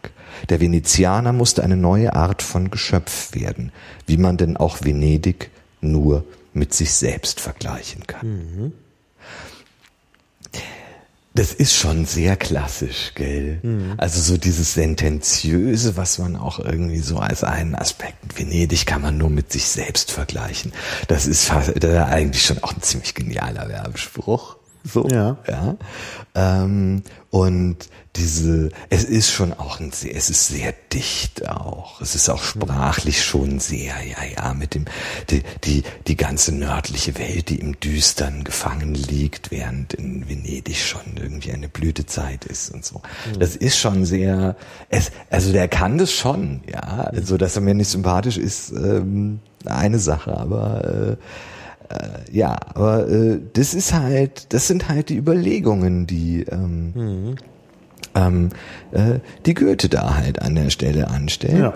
Ähm, und Na, wir können ja mal den Säume dagegen halten. Mhm. Schreibt ja auch über Venedig. Und der äh, schreibt, das Traurigste ist in Venedig die Armut und Bettelei. Mhm. Man kann nicht zehn Schritte gehen, ohne in den schneidendsten Ausdrücken um Mitleid angefleht zu werden. Und der Anblick des Elends unterstützt das Notgeschrei des Jammers. Um alles in der Welt möchte ich jetzt nicht Beherrscher von Venedig sein. Ich würde unter der Last meiner Gefühle erliegen. okay. Das ist die gleiche Zeit, das ist Ja. Anfang des 19. Jahrhunderts. Ja, Dann, äh, die Venezianer sind übrigens im Allgemeinen höfliche, billige, freundschaftliche Leute und ich habe von vielen Artigkeiten genossen, die ich in meinem Vaterlande nicht herzlicher hätte erwarten können. Goethe schreibt auch noch was, was dann wieder so in die Richtung vielleicht geht. Ich ging und besah mir die Stadt in mancherlei Rücksichten und da es eben Sonntag war, fiel mir die große Unreinlichkeit der Straßen auf, worüber ich meine Betrachtungen anstellen musste. Und das tut er jetzt. Er schreibt jetzt also eine Seite über den Dreck. Es ist wohl eine Art von Polizei in diesem Artikel. Die Leute schieben den Kehricht in die Ecken. Auch sehe ich große Schiffe hin und wieder fahren, die an manchen Orten stille liegen und das Kehricht mitnehmen. Leute von den Inseln umher, welche des Düngers bedürfen. Aber es ist in diesen Anstalten weder Folge noch Strenge. Und desto unverzeihlicher die Unreinlichkeit der Stadt, da sie ganz zur Reinlichkeit angelegt worden, so gut als irgendeine holländische. Alle Straßen sind geplattet, selbst die entferntesten Vertiere wenigstens mit Backsteinen auf der hohen Kante ausgesetzt, wo es nötig, in der Mitte ein wenig erhaben, an der Seite Vertiefungen, das Wasser aufzufassen und in bedeckte Kanäle zu leiten. Noch andere architektonische Vorrichtungen der ersten wohl überdachten Anlage zeugen von der Absicht trefflicher Baumeister, Venedig zu der reinsten Stadt zu machen, so wie sie die sonderbarste ist. Ich konnte nicht unterlassen, gleich im Spazierengehen eine Anordnung deshalb zu entwerfen und einem Polizeivorsteher, dem es ernst wäre, in Gedanken vorzuarbeiten. So hat man immer Trieb und Lust, vor fremden Türen zu kehren. wie schön, wie er sich dann auch selber kommentiert. Sagt, so hat man immer Trieb und Lust, vor fremden Türen zu kehren, ja? Naja, es ist, es ist in der Tat ja auch schon ein bisschen arrogant, finde ich. Also, Ja. Ja, oder? weiß ich nicht. Also da ist mir der Säume lieber. Der hat halt Ja. dann doch mehr Auge für die Bevölkerung und ist halt nicht so, der ist nicht irgendwie so das eigene, das Maß aller Dinge. Also das ist schon, naja. Ja, und das ist bei ihm halt natürlich schon, ja, ja, also er ist da schon, äh, er ist schon auch sehr wichtig tourisch. Ja, ja. Und Das kann man auf jeden Fall Äh. sagen. Ja. Ja. Ja, genau, also das ist der, der leicht, äh, der leicht unsympathische und wichtig tourische Goethe, der im Spazierengehen eine Polizeivorschrift für die Rein für die Stadtreinigung von Venedig entwirft. Na, wirklich unglaublich. Ja, so ein Schmarrn. Naja, gut, aber bitte sehr, wenn er Aber bestimmt ist da, wo er war, in, in Venedig auch ein Schild angebracht und man verehrt ihn und so. Also Ja, das in Rom am, an, am Goethehaus ist es ja auch äh, ein Schild. Da ist sogar noch irgendwas falsch geschrieben. Äh, irgendein deutsches Wort. Okay. Weiß ich gar nicht mehr. Ähm, ich habe es jedenfalls fotografiert. Ähm, aber, aber er wird halt trotzdem hoch verehrt. Also das ist schon wirklich erstaunlich. Naja. Ja, es, äh, naja, ist halt irgendwie, weiß ich nicht. Ähm, äh, sagen wir so, es ist halt äh, tatsächlich finde ich eine ganz interessante, ähm, wobei halt die Tagebucheinträge nochmal anders sind, da habe ich auch reingeschaut, weil es natürlich deutlicher und frischer ist, die Eindrücke und es halt nicht Ja, ja, und natürlich auch nicht in so einem, in so einem dann doch auch sehr gedrechselten Stil, wie, äh, wie das dann teilweise äh, in der späteren Bearbeitung und so ist, natürlich auch mit dem Abstand von fast 30 Jahren. Ja. Aber äh, der Einblick in, in, in ihn ist halt schon ganz interessant. Ähm, und auch so der Einblick darin, was der so, wie, wie der so, wie der so funktioniert hat. Also ähm, äh, ja, doch. Aber er wird nicht unbedingt sympathischer. Er wird nicht also. Im Gegenteil. Also ich finde eigentlich, es, es macht ihn noch mehr, äh, noch, noch unsympathischer. Ja. Also gerade so diese, dieses äh, von oben herab, Ja, ja. äh, diese Haltung immer möchte man eigentlich, Ja, ja. Ja. Und er sagt halt, ich meine, und es ist natürlich alles, äh, es ist eigentlich alles, also früher war alles besser, ja. Also das ist schon auch wichtig, sagt er auch hier. Es fiel mir recht aufs Herz, dass doch alles auf die erste Erfindung ankommt und dass diese das rechte Maß, den wahren Geist habe, die man mit viereckigen Stückchen Glas und hier nicht einmal auf die sauberste Weise das Gute sowohl als das Schlechte nachbilden kann. Da geht's also um irgendein Mosaik ähm, die Kunst, welche dem Alten seine Fußboden bereitete, dem Christen seine Kirchenhimmel wölbte, hat sich jetzt auf Dosen und Armbänder verkrümelt. Diese Zeiten sind schlechter, als man denkt. Ja, ja. Also, ja. Ja, gut, ja, also aber- ist schon äh, nicht gut alles. Ja, aber alles. so, sind- so ist das deutsche Bildungsbürger. Ja, ja, ja. Es hat sich bis heute nicht verändert. Es ist immer so, dass man denkt, früher war das besser. Es war, auch, es war viel besser. War alles ganz toll war das früher. Das war das Beste. Ja, ich sehe, du legst schon das nächste Buch auf. Nö, ich, äh, gucke nur, ja, ich bin ja, ja. Könntest vielleicht noch die, die, die Links von den Sachen, die du da hast, dann Ja. ergänzen hier für unsere Shownotes. Ja, Was kommt jetzt? Ah, jetzt werden wir ganz exotisch. Denn bisher sind wir doch eher europäisch gereist. Ist ja auch klar. Ist ja auch zeitlich bedingt. Ähm, und äh, ja. Natürlich auch. Gibt's übrigens auch in der Zeit aus dem 18. Jahrhundert. Das hätte ich auch natürlich noch nehmen können, aber das müsste man, da gibt's keine wirklich guten Übersetzungen dazu. Ähm, gibt ja so fiktive Reiseberichte. Was ich sehr schön finde, ist zum Beispiel Les Lettres Persanes, die persischen Briefe von Montesquieu, wo Montesquieu äh, halt äh, Reise, fiktive Reiseberichte mhm. von Persern äh, über Europa. Mhm äh, schreibt. Und das ist sehr witzig gemacht, weil er natürlich äh, damit die Absonderlichkeiten, die in Europa so vorherrschen, äh, sehr schön äh, darstellt durch diesen ja, exotischen Blick. Das ist im Grunde ja auch eine Form von Reiseliteratur, nur eben, ja, na, ist nicht mal komplett fiktiv, denn das, was er beschreibt, ist ja wirklich da. Er beschreibt es halt mit den Augen des Fremden. Ja. Mhm. Also das ist schon auch interessant. Aber wie ja, gesagt, ich habe das nicht äh, also ich finde das natürlich jetzt sofort, aber äh, es ist natürlich nicht so gut, das in der Übersetzung zu, zu lesen. Naja, naja. Ja, ich habe ja auch ein paar äh, tatsächlich noch englischsprachige Sachen dabei. Da muss man mal gucken, ob wir dazu ja. überhaupt noch. Also ich habe ja englische ähm, Klassiker ja. hier auch, äh, die es in guter Übersetzung ja, ja. Wirklich sehr sehr schöne Übersetzungen da sind, wo man gar keine Sorge hat, weil die halt dann im 19. Jahrhundert auch übersetzt worden sind von Leuten, die sich damit auskennen. Also das ist äh, können wir dann auch nehmen, denke ich. Ja. Tja. Ja und nu? Du hast doch da gerade so Ach so, wo ich gerade war ich ja inspiriert. Genau, ja, ja, die äh, die orientalischen äh. Sachen. Ähm, genau, also das ist äh, eine Sammlung von ähm, äh, Berichten deutscher Forscher aus dem 18. und 19. Jahrhundert ähm, ähm, zu Orientreisen. Also zum Beispiel Carsten Niebuhr ist dabei und ähm, andere, die hier ähm, ja Reisen in den Orient unternehmen. Also zum Beispiel hier am Anfang eine Reise, die Nibur äh, unternommen hat von Suez nach Jeddah mhm. ähm, in, äh, im heutigen Saudi-Arabien. Ähm, und ähm, ja, verschiedene andere, die dann eben auch da in dieser Gegend äh, stattfinden. Ähm, dazu äh, vielleicht noch eine Sache, die ich durchaus sehr empfehlen kann, die ähm, äh, ich jetzt nicht dabei habe, ähm, aber äh, die man sich mal angucken kann. Und zwar ist es Richard Francis Burton, der ähm, äh, der britische Forscher, der ähm, äh, alles Mögliche gemacht hat. Und äh, ja, ist Offizier gedient, halt auch relativ alt geworden ist. Und ähm, der tatsächlich auch ähm, eine Arabienreise gemacht hat.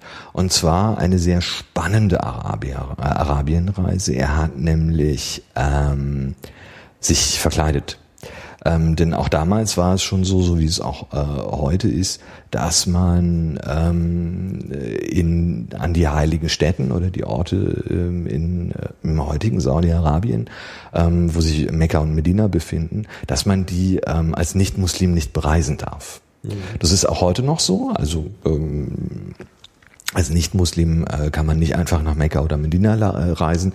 Ähm, man kann, kann Muslim werden. Genau, man kann äh, auch dann, äh, äh, wenn man da als Pilger hinkommt, nicht einfach irgendwo in Saudi-Arabien reisen. Also das ist insgesamt ein relativ streng äh, reglementiertes Land, äh, nicht nur was die Reisefreiheit betrifft, sondern auch andere Dinge. Ähm, und es war eben aber mit äh, der äh, äh, Tatsache, dass man dort nicht hin konnte, ähm, auch schon früher so. Und ähm, äh, Burton hat sich als äh, Derwisch verkleidet. Mhm. Ähm, der konnte also die Sprache, der kannte auch die, äh, die Kultur, war da auch vorher schon gewesen, halt nur nicht an diesen Stellen, wo man eben nicht hin kann. Also der ist da nicht einfach so reingesprungen, ähm, sondern hat ja. auch im Grunde, das ist auch ganz cool beschrieben, von, äh, von seiner Abreise in London diese ähm, nach, äh, es geht dann zuerst nach Kairo und von dort aus äh, reist er dann weiter. Ähm, äh, von äh, ab dem Zeitpunkt diese Verkleidung schon, also diese Disguise mit, er spricht nur noch Arabisch und er verhält sich, wie man sich verhalten würde, beschreibt dann also sogar bestimmte Handbewegungen, die, die Art, wie man jetzt was trinken würde oder mit welcher Hand man was tut, weil das halt eine religiöse Bedeutung hat und so. Also er hat es sehr genau genommen äh, in der ganzen Vorbereitung. Derwisch auch deswegen, weil das schon so bisschen also so wie er das beschreibt, das sind halt so bisschen so die Hippie-Spinner gewesen mhm. oder die, die Hippies in dieser Religion, ja, ja. also im, im, im Islam, die halt, von denen man halt eher erwartet, dass die irgendwie komische Sachen machen, dass die also nicht so nicht so sind wie die anderen, dass die halt auch Eingebungen haben, dass die halt irgendwie komisch sind. Also zumindest sich komisch verhalten, sich seltsam verhalten, sich mhm. unangemessen verhalten und man erwartet es. Also das ist so ähm, natürlich die äh, die äh, so auch der Hintergrund, der Verkleidungshintergrund, dann damit man ihm sozusagen bestimmte Dinge durchgehen lässt, die er genau. vielleicht aus Unkenntnis falsch macht, ähm, damit äh, er da eben nicht äh, erkannt wird und äh, dann am Ende irgendwie abgemurkst oder so. Also die Reise ist ihm gelungen und er beschreibt eben äh, diese diesen Reisebericht, A Personal Narrative of a Pilgrimage to El Medina und Mekka.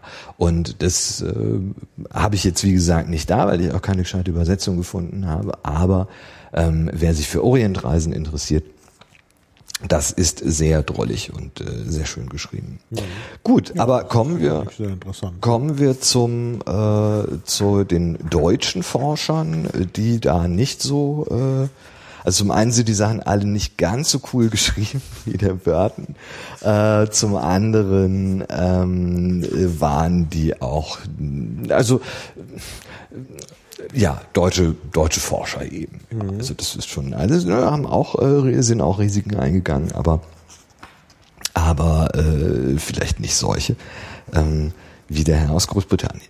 Gut, ähm, wir haben also eine Reise ähm, im Orient von äh, dem Herrn Niebuhr und ich lese jetzt einfach mal so ein bisschen was. Ähm, gleich in den ersten Tagen sah ich einen Beweis von der Zaghaftigkeit meiner Reisegefährten. Einige Eseltreiber, die alle Mohammedaner hm, waren, gerieten in einen Streit und machten nach Gewohnheit der Leute sehr viel Geschrei. Die Juden, welche wohl viermal so stark waren, kamen darüber in eine große Verlegenheit und fürchteten, dass selbige, nachdem sie sich wohl untereinander gezankt und geschlagen hatten, endlich ihre Rache an ihnen ausüben und sie plündern würden. Einer bat, dass ich ihm eine Pistole leihen solle. Ich fragte, ob er sich unterstehen würde, ein Gewehr loszuschießen, Sie ist doch wohl nicht geladen, sagte er, ich will sie nur in meinen Gürtel stecken und demjenigen bange machen, der mich plündern will.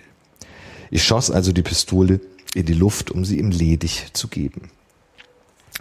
Ähm, das war, äh, also haben wir da auch wieder so eine, äh, haben wir da wieder auch so eine äh, Raubgeschichte oder mhm. zumindest ein, ein, eine Angst äh, vor so einem Raub. Ähm, und dann äh, schreibt er äh, über Öl. Ja. Das Dorf Jengscha liegt unter der Polhöhe 34 Grad 52 Minuten. Es war in dieser Jahreszeit fast leer von Einwohnern, weil die meisten schon unter Zelten lebten, um ihr Vieh, besonders ihre Schafe zu weiden. Bei Dus Churmatu, nicht weit von Jengscha, sind Salz, Bitumen und Nafta Quellen. Das Bitumen wird nicht viel geachtet, weil man bei Het dicht am Euphrat davon weit größere Quellen findet. Man bedient sich desselben unter anderem, um die Schiffe auswendig damit zu beschmieren.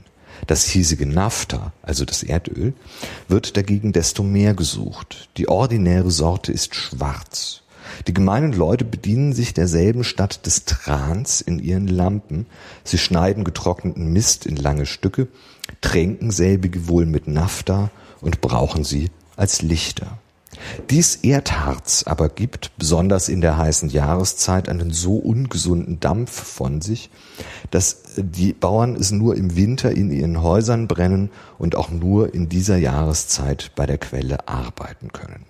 Die Fackeln, deren sich der Pascha und andere Vornehme zu Bagdad bedienen, sind nichts weiter als alte Lumpen, in der Länge zusammengerollt, wohl mit Nafta getränkt und wieder getrocknet. Mit diesem Nafta beschmiert man auch die Kamele im Frühjahr, wenn sie neue Haare bekommen. Man soll in dieser Gegend gleichfalls ein weißes Nafta finden, das man als eine Arznei für Menschen braucht. Also Mitte des, äh, also das ist sogar Anfang des 18., nee, Anfang des 19. Jahrhunderts ungefähr, wo er diese Reise macht. Irgendwie sowas, 1800 irgendwas. Ähm, oder so, muss ich jetzt nochmal gucken. Ähm, und da, äh, ja, Erdölförderung. Nee, ist viel früher, Mitte, Mitte 18. 1760 rum. Ähm, um die Zeit äh, schon hier wird da das Erdöl benutzt und äh, man stellt auch schon fest, es ist nicht gerade so besonders gesund, hm. frisches Erdöl abzubrennen ja. äh, und äh, da hm. und da diese Dämpfe einzuatmen. Naja, naja. Ja, aber das ist äh, so ein bisschen Reise Literatur aus dem äh, ja, aus dem Orient. Jo. Ja. Haben wir das auch. Genau. Ja, dann passt doch eigentlich, ist ja auch 19. Jahrhundert, allerdings mhm. etwas später, dann passt doch da eigentlich jetzt sehr gut auch der Joseph Conrad dazu. In der Tat. Ja, Herz der Finsternis, das Herz der Finsternis, The Heart of Darkness. Ähm, ein wirklich außergewöhnlicher Roman. Ich meine, Josef Konrad ist ein außergewöhnlicher ja. Schriftsteller. Er ist in Polen geboren, dann äh, mit seinen Eltern ausgewandert, äh, polnische Muttersprache, aber er hat dann Englisch sehr, sehr gut gelernt und gehört jetzt zu den führenden, ja, englischsprachigen Schriftstellern und hat wirklich Weltliteratur geschaffen. Also viele seiner Werke sind, sind ja auch verfilmt worden. Herz der Finsternis ist auch mehrfach, also von Orson Welles im Original, also na, nach der Originalgeschichte, dann später die berühmte Verfilmung Ap Ap Apocalypse Now, dann verlegt nach äh, ähm, Vietnam, äh, aber eben auch wieder äh, ja auch eigentlich die gleiche Geschichte. Ähm, eben ja Kolonialismus und die Auswüchse des Kolonialismus. Also das ist schon äh, nicht in Polen geboren, was sage ich denn? Also Pole, aber in der heutigen Ukraine, damals mhm. war das polnisch. Äh, Berditschow, äh, Berditschow, Berditschow war damals Pol, äh, polnisch, ist nicht heute in der Ukraine, das heißt damals war es russisch, mhm. genau genommen, aber äh, es gab dort eine, eine polnische Ethnie äh, und zu der er gehört und dann eben ausgewandert äh, wegen der Teilung Polens. Ist, äh, ähm, äh, ja, sind sie dann, sind dann die Eltern schon mit dem Kind, ähm, glaube ich, ausgewandert, wenn ich das richtig in Erinnerung habe, das ist dann britischer Staatsbürger geworden und gehört zu den führenden äh, englischsprachigen Autoren mit vielen interessanten äh, Geschichten, die eben auch verfilmt worden sind. Also wirklich, also nicht nur Herz der Finsternis ist vielleicht das berühmteste, äh, Heart of Darkness von 1902. Ach, das ist schon 1902. Aber es geht um das 19. Jahrhundert. Also ähm, auf jeden Fall. Äh, es gibt äh, andere Sachen, äh, The Secret Agent zum Beispiel, ähm, über Geheimagenten, also auch sehr äh, interessant. Also da also ist auch verfilmt worden. Also wie gesagt, viel davon ist, ist verfilmt worden. Und nicht nur verfilmt worden, es gibt dann Theaterstücke, die dann später verfilmt worden sind. Also wenn man sich das hier anschaut, äh, die Liste der Verfilmungen, also schon irre. Also wirklich ein sehr äh, äh, ja, ein, ein wichtiger Autor. Mhm. Ja, Herz der Finsternis, da geht's halt um äh, äh den Kongo das äh, ist ja bekannt, dass eben Kongo, dass es sich da war ja belgische Kolonie, beziehungsweise, beziehungsweise zunächst nicht belgische Kolonie, sondern sozusagen Privatkolonie des belgischen Königs. Äh, dann später eben belgische Kolonie, aber wegen Staatspleiten und so ist es ja dann zu einem Freistaat geworden. Und in der ganzen Zeit ist das Land also ungeheuer ausgebeutet worden. Es ging halt vor allen Dingen um äh, wirtschaftliche Ausbeutung und äh, völlig, also ohne Rücksicht auf äh, Menschen. Mhm. Und das ist natürlich eine Situation, die eigentlich bis heute äh, Folgen hat und äh ja, man geht äh, irgendwie äh, davon aus, dass hier unter König Leopold II. von Belgien ähm, irgendwas zwischen zwei und 15 Millionen Menschen umgekommen sind ja. im, äh, im Kongo. Ja. Ähm, also das war ein, eine wirklich abscheußliche Schreckensherrschaft, ja. die, äh, mhm. die da ähm, die er, die er da ausgeübt hat. Also sehr, sehr, sehr krass. Ja. Mhm. Ja. ja. Und eben äh, Konrad setzt sich damit ja sehr intensiv auseinander. Äh, auch mit den Vorstellungen der Zeit, dass man halt, äh, dass tatsächlich die Menschen geglaubt haben, dass es so eine äh, ja Überlegenheit, eine eine äh, Rassenüberlegenheit mhm. gibt also darwinistisch begründet, was ja später dann auch im Nationalsozialismus nochmal eine wichtige Rolle gespielt hat. Ähm, äh, und das ist äh, auch so ein bisschen so die Haltung ähm, des Erzählers mhm. in der in dem äh, Bericht. Also man muss dazu sagen, das ist ja ein Bericht eines fiktiven Erzählers. Das ist auch eine Rahmenhandlung. Also dieser Marlow erzählt das ähm, wie er da auf diesen Kurz getroffen ist, ähm, äh, wobei man noch nicht so genau weiß, der, also Kurz, der Name könnte auch belgisch sein oder deutsch, weiß man nicht. Ja. Auf jeden Fall ist der äh, ist das ja der, der da eben als äh, so, so ein Herrscher in, unter den Eingeborenen herrscht, ähm, in so einer Außenstation. Äh, aber man bekommt halt äh, deutlich vermittelt, dass äh, äh, viel Unheil geschieht, nicht durch Überlegenheit, sondern durch krankhaften mhm. Ehrgeiz, mhm. durch, durch, durch Gier. Mhm. Und das also im Grunde, wenn man das liest, hat man anschließend den Eindruck, dass das eigentlich die letzten, also die sogenannte überlegene Rasse mhm. einfach sich völlig daneben mhm. benommen hat. Und das ist, das wird eigentlich sehr deutlich. Also das ist aber auch eine deutliche Kritik, äh, nicht nur nicht nur an, an, an der Kolonialisierung, sondern an genau dieser Haltung. Mhm. Das ist halt von Anfang des 20. Jahrhunderts und dann ist es dann später in der Mitte ja. des 20. Jahrhunderts noch verkauft worden als, als Wahrheit, obwohl, ja. wenn man sowas liest, schon völlig klar ist, dass ja. äh, die, die sich hier für überlegen halten, eigentlich schuld sind. Ja.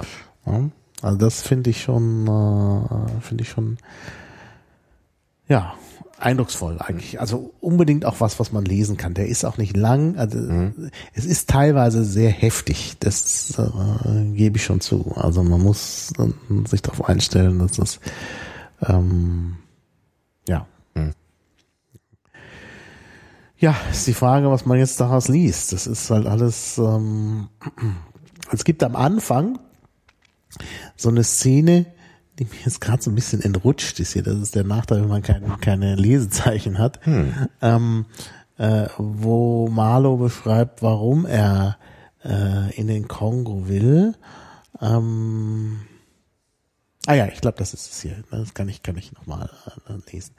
Nun hatte ich schon als ganz kleiner Junge eine Leidenschaft für Landkarten gehabt. Ich konnte mir stundenlang Südamerika oder Afrika oder Australien betrachten und mich in die Wonnen der Erforschung versenken.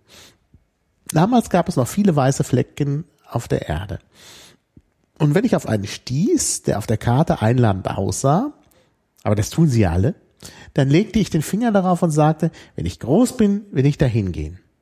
Der Nordpol war einer dieser Orte, wie ich mich erinnere. Ich bin nicht dort gewesen und will es auch jetzt nicht versuchen. Der Zauber ist verflogen. Andere Flecke waren um den Äquator herum verstreut und über alle Breiten über beide Halbkugeln. An einigen davon bin ich gewesen.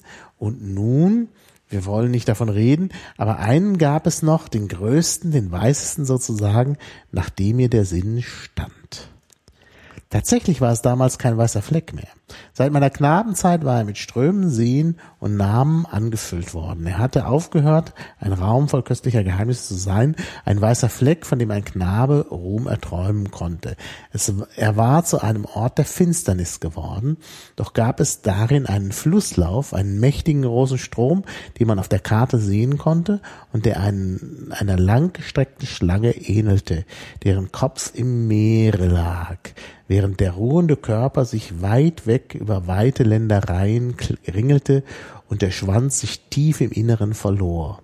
Als ich mir in einem Auslagefenster diese Karte betrachtete, fühlte ich mich gebannt wie ein Vogel, ein ganz dummer kleiner Vogel vom Blick einer Schlange. Dann erinnerte ich mich, dass es eine große Gesellschaft, eine Handelsgesellschaft an dem Flusse gab. Zum Teufel dachte ich mir, sie können doch auf der Menge Süßwasser dort nicht Handel treiben ohne irgendeine Art von Fahrzeugen, Dampfbooten. Warum sollte ich nicht versuchen, eines davon in die Finger zu bekommen? Ich ging weiter durch Fleet Street, konnte aber den Gedanken nicht loswerden. Die Schlange hatte mich berückt. Ja, dann äh, wird er also Kapitän auf einem mhm. dieser Dampfboote und äh, ja, fährt dann äh, den Kongo äh, hm. rauf. Hm. Tja, ähm, eine interessante Inspiration für das Reisen. Ich meine, wir hatten ja jetzt schon ja nicht ganz freiwillige Reisen durch mhm. ähm, ja verschiedene Gründe, religiös motiviert, ähm, ganz freiwillig oder eben durch, ja, zumindest auf freie Entscheidung basierend.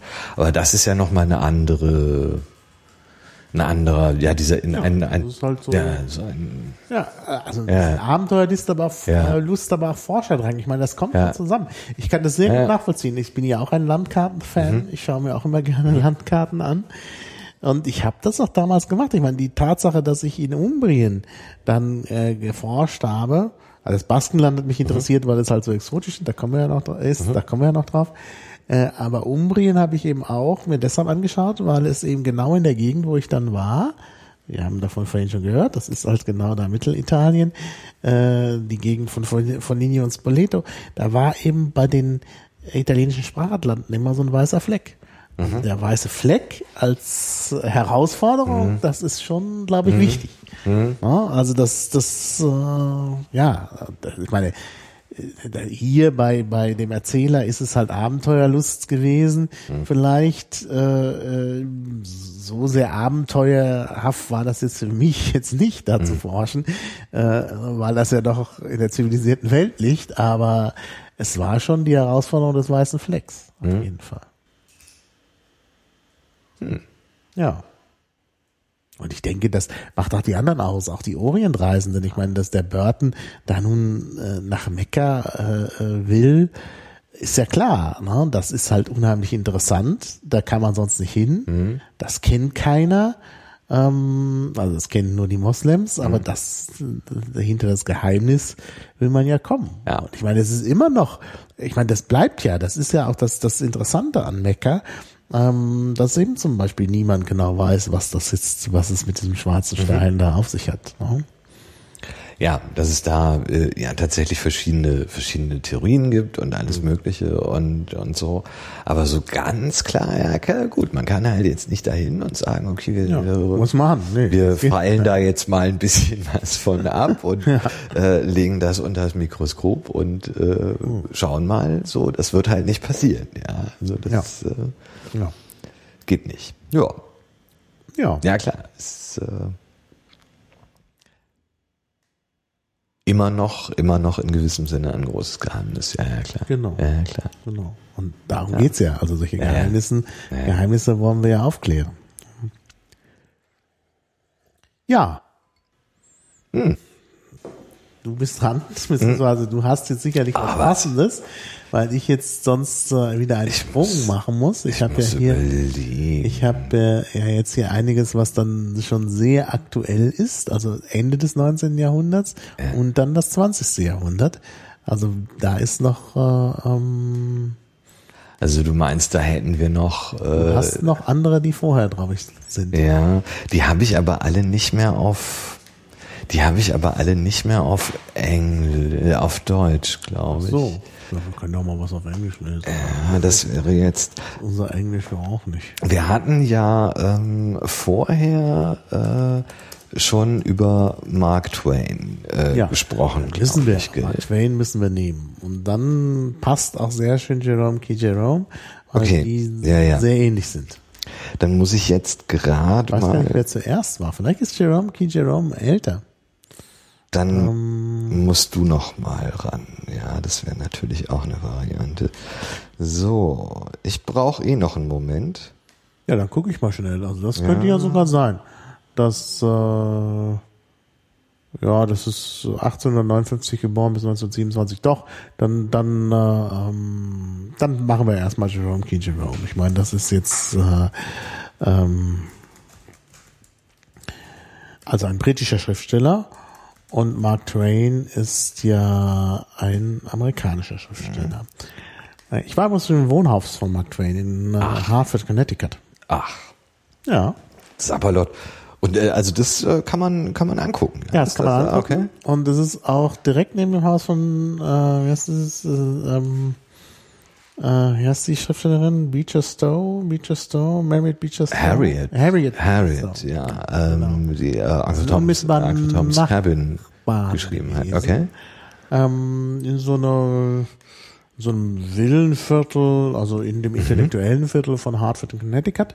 Und dort ist auch das Gästehaus der Universität Hartford. Ich war da zu Gast Ach, und habe dann auch in so einem viktorianischen Haus gewohnt, wo ich dann zum Beispiel in den Genuss einer viktorianischen Dusche gekommen bin. Denn die Amerikaner, wenn da einmal was gebaut ist, wird das ja nicht mehr verändert, dann wird das ja nur noch repariert. Und da gab es halt tatsächlich eine, eine viktorianische Dusche. Das ist richtig Oh klasse gewesen. Also Okay. du hast halt hm, bei dieser viktorianischen Dusche hast du halt von der Seite so äh, ja Wasseraustritte, also Duschköpfe von Mhm. überall, also an der Wand. Und dann füllt sich die Wand mit Wasser, du musst Okay. warten. Okay. Und dann spritzt das da von allen Seiten auf dich ein. ah, okay. Bis es dann wieder, es hört dann oben zuerst auf und dann zum Schluss unten. Hm. Es ist leider auch wenig Mhm. Wasserdruck, also es ist nicht so schön, wie wir das kennen, mit so richtig Power dahinter, aber es ist halt eine viktorianische Dusche. Mhm. Ja, und das war im Nachbarhaus. Also, im, also direkt schräg gegenüber war die, die das Haus von äh, Mark Twain und dahinter Mhm. das von Harriet Beecher Stowe. Also kann ich empfehlen. Mhm. Ähm, also kann man sich angucken. Und wie gesagt, das ist auch ein Museum, das Haus von Mark Twain. Mhm. Da sieht man halt, wie er gewohnt hat, dass er zum Beispiel äh, schon ganz früh ein Telefon hat. Mhm. Das ist unten im Eingang so ein Telefon. ähm, was, äh, also ein uraltes eben, was man damals so hatte. Mhm. Irgendwie nach seinem Ableben sind die Leute ausgezogen, sie haben das irgendwie so eingefroren, wie es mal war. Ich weiß es nicht. Auf jeden Fall ist das so hergerichtet wie zu seiner Zeit. Also sehr schön auch. Eine schöne Führung. Also das und das von Harry Beat Stowe wird in einem angeboten als Führung. Also kann man, also lohnt sich. Gut, also ungefähr Zeitgenosse Jerome Klapka Jerome, besser bekannt als Jerome Key Jerome, ähm, ein englischer Autor, äh, der vor allen Dingen durch seinen humorvollen Roman Drei Männer in eine, nee, drei Mann in einem Boot heißt es, glaube ich, in dieser Übersetzung. Ich weiß es gar nicht. Ich habe hier drei Mann in einem Boot, genau. Äh, ja, das ist die deutsche Übersetzung, die ich bei Guten, bei Projekt Gutenberg auch gefunden haben, habe. Also im ausgehenden 19. Jahrhundert sind also drei junge Männer, äh, Jerome, der Ich-Erzähler, und seine Freunde George und Harry planen mit ihrem Hund, also der, der genaue Titel ist äh, Three Men in a Boat to Say Nothing of the Dog, ähm, mit dem Hund Montmorency äh, planen sie also eine Boatstour im Sommer und äh, da gibt's lauter Geschichten und Erzählungen und sonst was alles. Und es wird immer sehr absurd. Das können wir dann auch bei einer, einem Ausschnitt sehen. Ähm, es gibt halt immer die, der, die, der Witz liegt darin, dass Situationen irgendwie immer absurder werden. Es gibt einen Fortsetzungsroman, der, der ist, war sehr erfolgreich. Es gibt einen Fortsetzungsroman, den es leider nicht in deutscher Übersetzung gibt. Three Men on the Bummel. Also drei Männer auf einem Bummel. Da reisen diese drei dann per Rad, also mit einer Radtour durch Deutschland und äh, besuchen äh, Hamburg, Hannover, Berlin und Dresden und auch noch in den Reisen auch noch in den Schwarzwald. Das ist natürlich auch sehr interessant, aber das gibt es leider nicht in deutscher Übersetzung und äh, ja, den, also ich lese es halt lieber auf Deutsch, weil Mhm. auf Englisch ist halt, äh, ja, habe ich halt dann einen Akzent, das wird der Sache nicht gerecht. Und ich glaube, man muss auch diesen Roman dann mit einem richtig britischen Akzent Mhm. vorlesen und den habe ich halt nicht, weil ich halt dann letztlich dann in den USA studiert habe und mir so äh, mittelatlantischen Akzent Mhm. angewöhnt habe, das passt für nichts. Ähm, also von daher ist es halt äh, schwierig. Ja, ähm, also wie gesagt, äh, es äh, steigert sich alles ins äh, Absurde. Und jetzt habe ich irgendwie, glaube ich, die Stelle, die ich lesen wollte, wieder Hast du sie ver verbummelt, verbummelt, verblättert? verblättert. Das ist jetzt ganz Hm. schade. Ich hatte mir hier schon was rausgesucht. Und ähm, also es gibt halt eine schöne Stelle, die ist aber sehr kurz. Ähm, da geht es um äh, das Bahnfahren in England, das ziemliches Durcheinander darstellt. Und dann wollte ich aber was anderes, was länger ist, nehmen. Und Und das findest du jetzt das ist doch hier. Ist, Ah, na also. Genau. Ähm, ja, also das mit dem mit der Bahnfahrt ist wie gesagt nur ein Abs Absatz, kann ich dann auch noch als als Zugabe äh, verlesen. Ähm, aber es geht halt hier, also sie fahren ja mit dem, äh, also erstmal mit dem Zug zu der Stelle, wo sie dann in Kensington, wo sie dann das Boot nehmen. Und dann fahren sie mit dem Boot durch England, also von London aus. Und da gibt es halt die verschiedenen Stationen, unter anderem Hampton Court, wo ich auch schon war. Hampton Court ist so ein äh, Sommersitz des Königs, ich glaube Heinrich der Achte hat sich da aufgehalten. Da gibt es auch noch irgendwie so ein Tennis, äh, äh, so, ein, so ein Tennishaus zu besichtigen, in dem Heinrich der Achte gespielt hat. Und es gibt ein Labyrinth im Garten aus Hecken. Er hat da ein Labyrinth da anlegen lassen.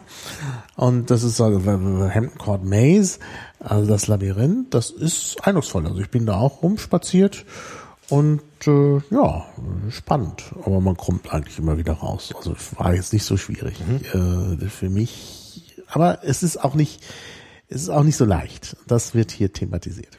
Harris fragte mich, ob ich schon jemals im sogenannten Labyrinth in Hampton Court gewesen sei. Er erzählte mir, er sei einmal drin gewesen, um jemand den Weg zu zeigen.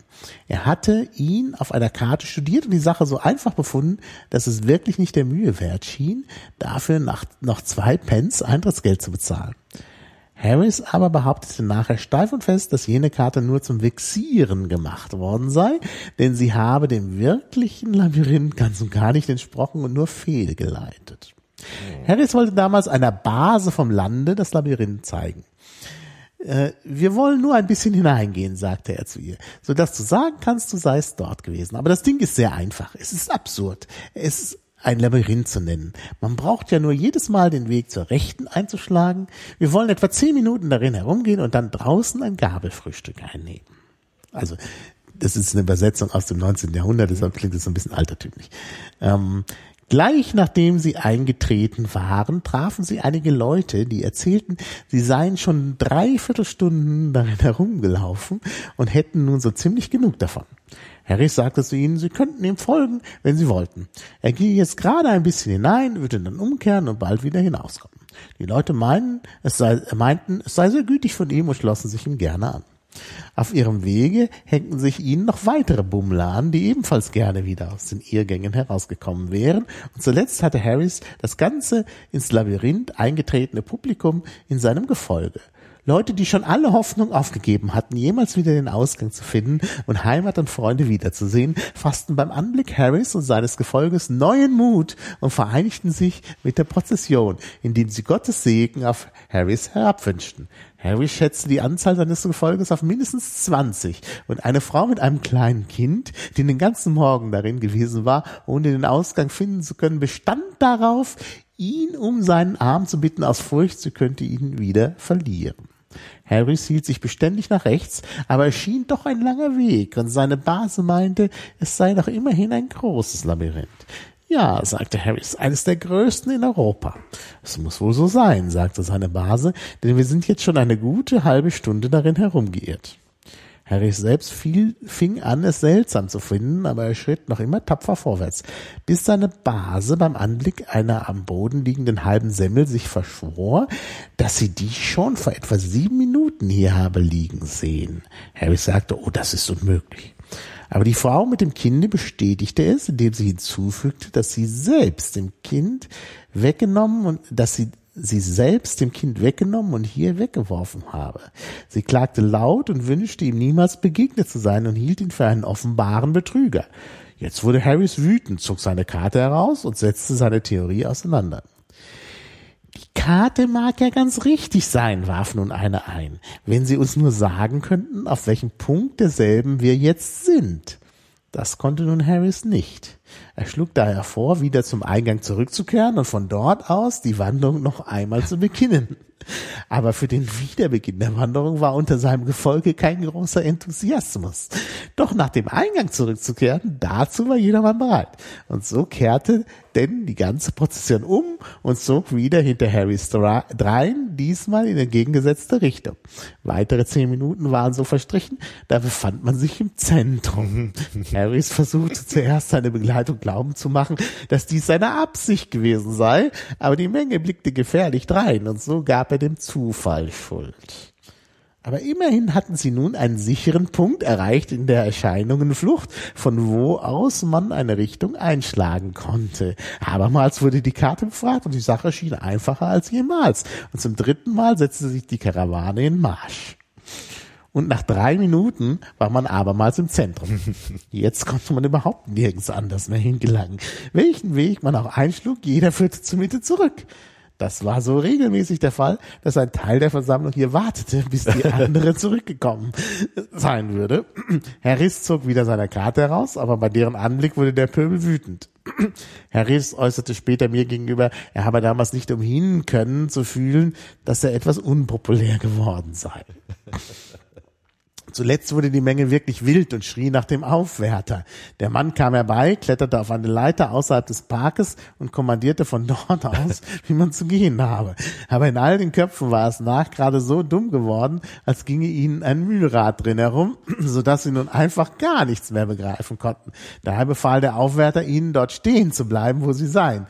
Er werde zu ihnen kommen. Sie drückten, äh, da drückten sie sich zusammen und warteten. Der Wärter kletterte wieder von der Leiter herab und kam herein. Wie es nun schon der Unstern wollte, war der Wärter frisch angestellt und noch etwas unbekannt im Geschäft. Wie er nun drinnen war, konnte er die Leute nicht finden, und so wanderte er auf der Suche nach ihnen hin und her, bis er auf einmal verloren ging. Hin und wieder sah man ihn in der Ferne vorbeischweben, und die Menge trachtete ihm nahe zu kommen, indem sie der anderen Seite der Hecke zustrebte, während er die größten Anstrengungen machte, sie zu erreichen. Dann wartete der Haufen wiederum fünf Minuten lang auf ihn, bis er wieder an derselben Stelle wie zuvor sichtbar wurde und die Leute anrief, wo sie denn unterdessen gewesen seien. Sie mussten warten, bis einer von den älteren Aufwärtern von seinem Mittagessen zurückkehrte, ehe sie wieder heraus konnten. Harris meinte schließlich, es sei ein sehr schönes Labyrinth, so viel er beurteilen könne, und wir kamen überein, dass wir George auf unserem Rückweg hineinlocken wollten. Ja. Eine schöne Reise, ja. Ja, also ich kann es sehr empfehlen. Ein sehr äh, witziges hm. Buch. Hm. Ja, äh, ja. Im Labyrinth, unfassbar. Ja. Jo. Genau. Ja, gut, also das mit der mit der dann geschwundenen Popularität ist ja, äh, kann man sich, ja, doch kann man sich gut vorstellen. Kann man sich gut vorstellen. Ne? ja, ja. Also, du siehst, es ist jetzt britischer Humor, aber es hat mhm. irgendwie was von dem auch was, äh, ähm, was äh, äh, Mark Twain macht dem wir gleich kommen. Ja. Noch kurz die Sache ja, vom Waterloo-Bahnhof ist aber ganz kurz. Um 11 Uhr erreichten wir den Waterloo-Bahnhof und fragten, von welchem Perron, also Gleis, aus, oder Bahnsteig, aus der 11.50 Uhr Zug abginge. Natürlich wusste es niemand. Auf dem Waterloo-Bahnhof weiß nie jemand zu sagen, von wo ein Zug abgeht oder wann ein Zug abgeht, wohin derselbe fährt oder irgend sonst etwas über ihn. Nach langem vergeblichem Suchen nach unserem Zuge konnten wir endlich mit Hilfe eines Trinkgeldes seinen Zugführer bewegen, einen dastehenden Zug nach Kingston abgehen zu lassen. Später erfuhren wir, dass der Zug, mit dem wir gefahren waren, in Wirklichkeit der Postzug nach Exeter gewesen sei, dass man im Waterloo Bahnhof stundenlang nach ihm gesucht, dass aber niemand etwas über seinen Verbleib zu sagen gewusst habe. ja, ja, doch, das klingt in der Tat auch, ja, doch, es klingt auch sehr britisch. Ja, ja, ja, ja doch. Sehr ja, britisch, ja. Ne? Also sehr lesenswert, finde ich. Ja, cool. Ja. Jetzt Und Mark Twain. jetzt Mark Twain. Das Gut, ich habe jetzt, ich habe jetzt davon keine äh, äh, deutsche Übersetzung äh, gefunden. Ich hatte auch nicht mehr so viel Zeit zu suchen. Ähm, aber es stammt aus, also Mark Twain hat einige äh, Reisebücher geschrieben. Mh, hm. Unter anderem The Innocence Abroad. Es ist also eine ähm, äh, äh, ja letztlich Mittelmeerreise, die er unternommen hat, äh, für die er auch bezahlt worden ist als äh, ja letztlich eine Art Reisereporter so. Mm. Es kam ihm auch ganz gut zu Pass, weil er auch die Kohle brauchte. Ähm, also The Innocence Abroad von Mark Twain mit dem Untertitel Or the New Pilgrim's Progress. So, warum The New Pilgrim's Progress? Es gibt ein sehr, sehr, sehr, sehr berühmtes Werk, äh, The Pilgrim's Progress, also mhm. ohne New von John Bunyan mhm. aus dem ähm, 17. Jahrhundert. Und das ist so eine Allegorie einer Reise einer menschlichen Seele ins Jenseits. Mhm. Also es ist im Grunde genommen so ein ja, christliches Erbauungsbuch, kann man sagen, mhm. das also in, in zahllose Sprachen übersetzt worden ist und ganz wichtig äh, ist so in der in der Geschichte ja des, des Christentums so und alles und äh, darauf bezieht er sich halt in äh, dem Untertitel. Aber es ist kein christliches Erbauungsbuch, was Mark Twain da schreibt, ganz im Gegenteil. Hm. Ähm, es ist zum einen sehr komisch, manchmal aber auch relativ bitter. Und ich habe jetzt eine bittere Stelle genommen, äh, nämlich äh, den Anfang von Kapitel 33. Ähm, da ist er in Griechenland. Mhm. Ähm, das passt ja irgendwie so. Also Griechenland ist ja auch jetzt irgendwie immer noch also mhm. das gibt's noch, oder? Ich weiß nicht. Also der ist ja, ja heute so. gab's ja, ja da einen Rücktritt und so. Mhm. Ähm, aber äh, also pff, jetzt, äh, also die Lage ist schwierig und sie war es mhm. auch damals schon, also ja. im 19. Jahrhundert. Ja. So. Er ist also jetzt in, in Griechenland und äh, äh, ja, reist. Ich lese es jetzt auf Englisch vor und dann weiß ich nicht, äh, gucken wir mal.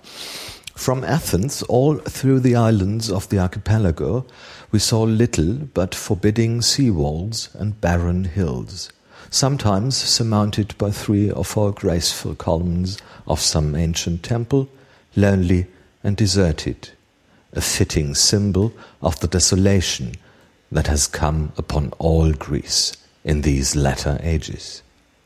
We saw no ploughed fields, very few villages, no trees or grass or vegetation of any kind, scarcely and hardly ever an isolated house.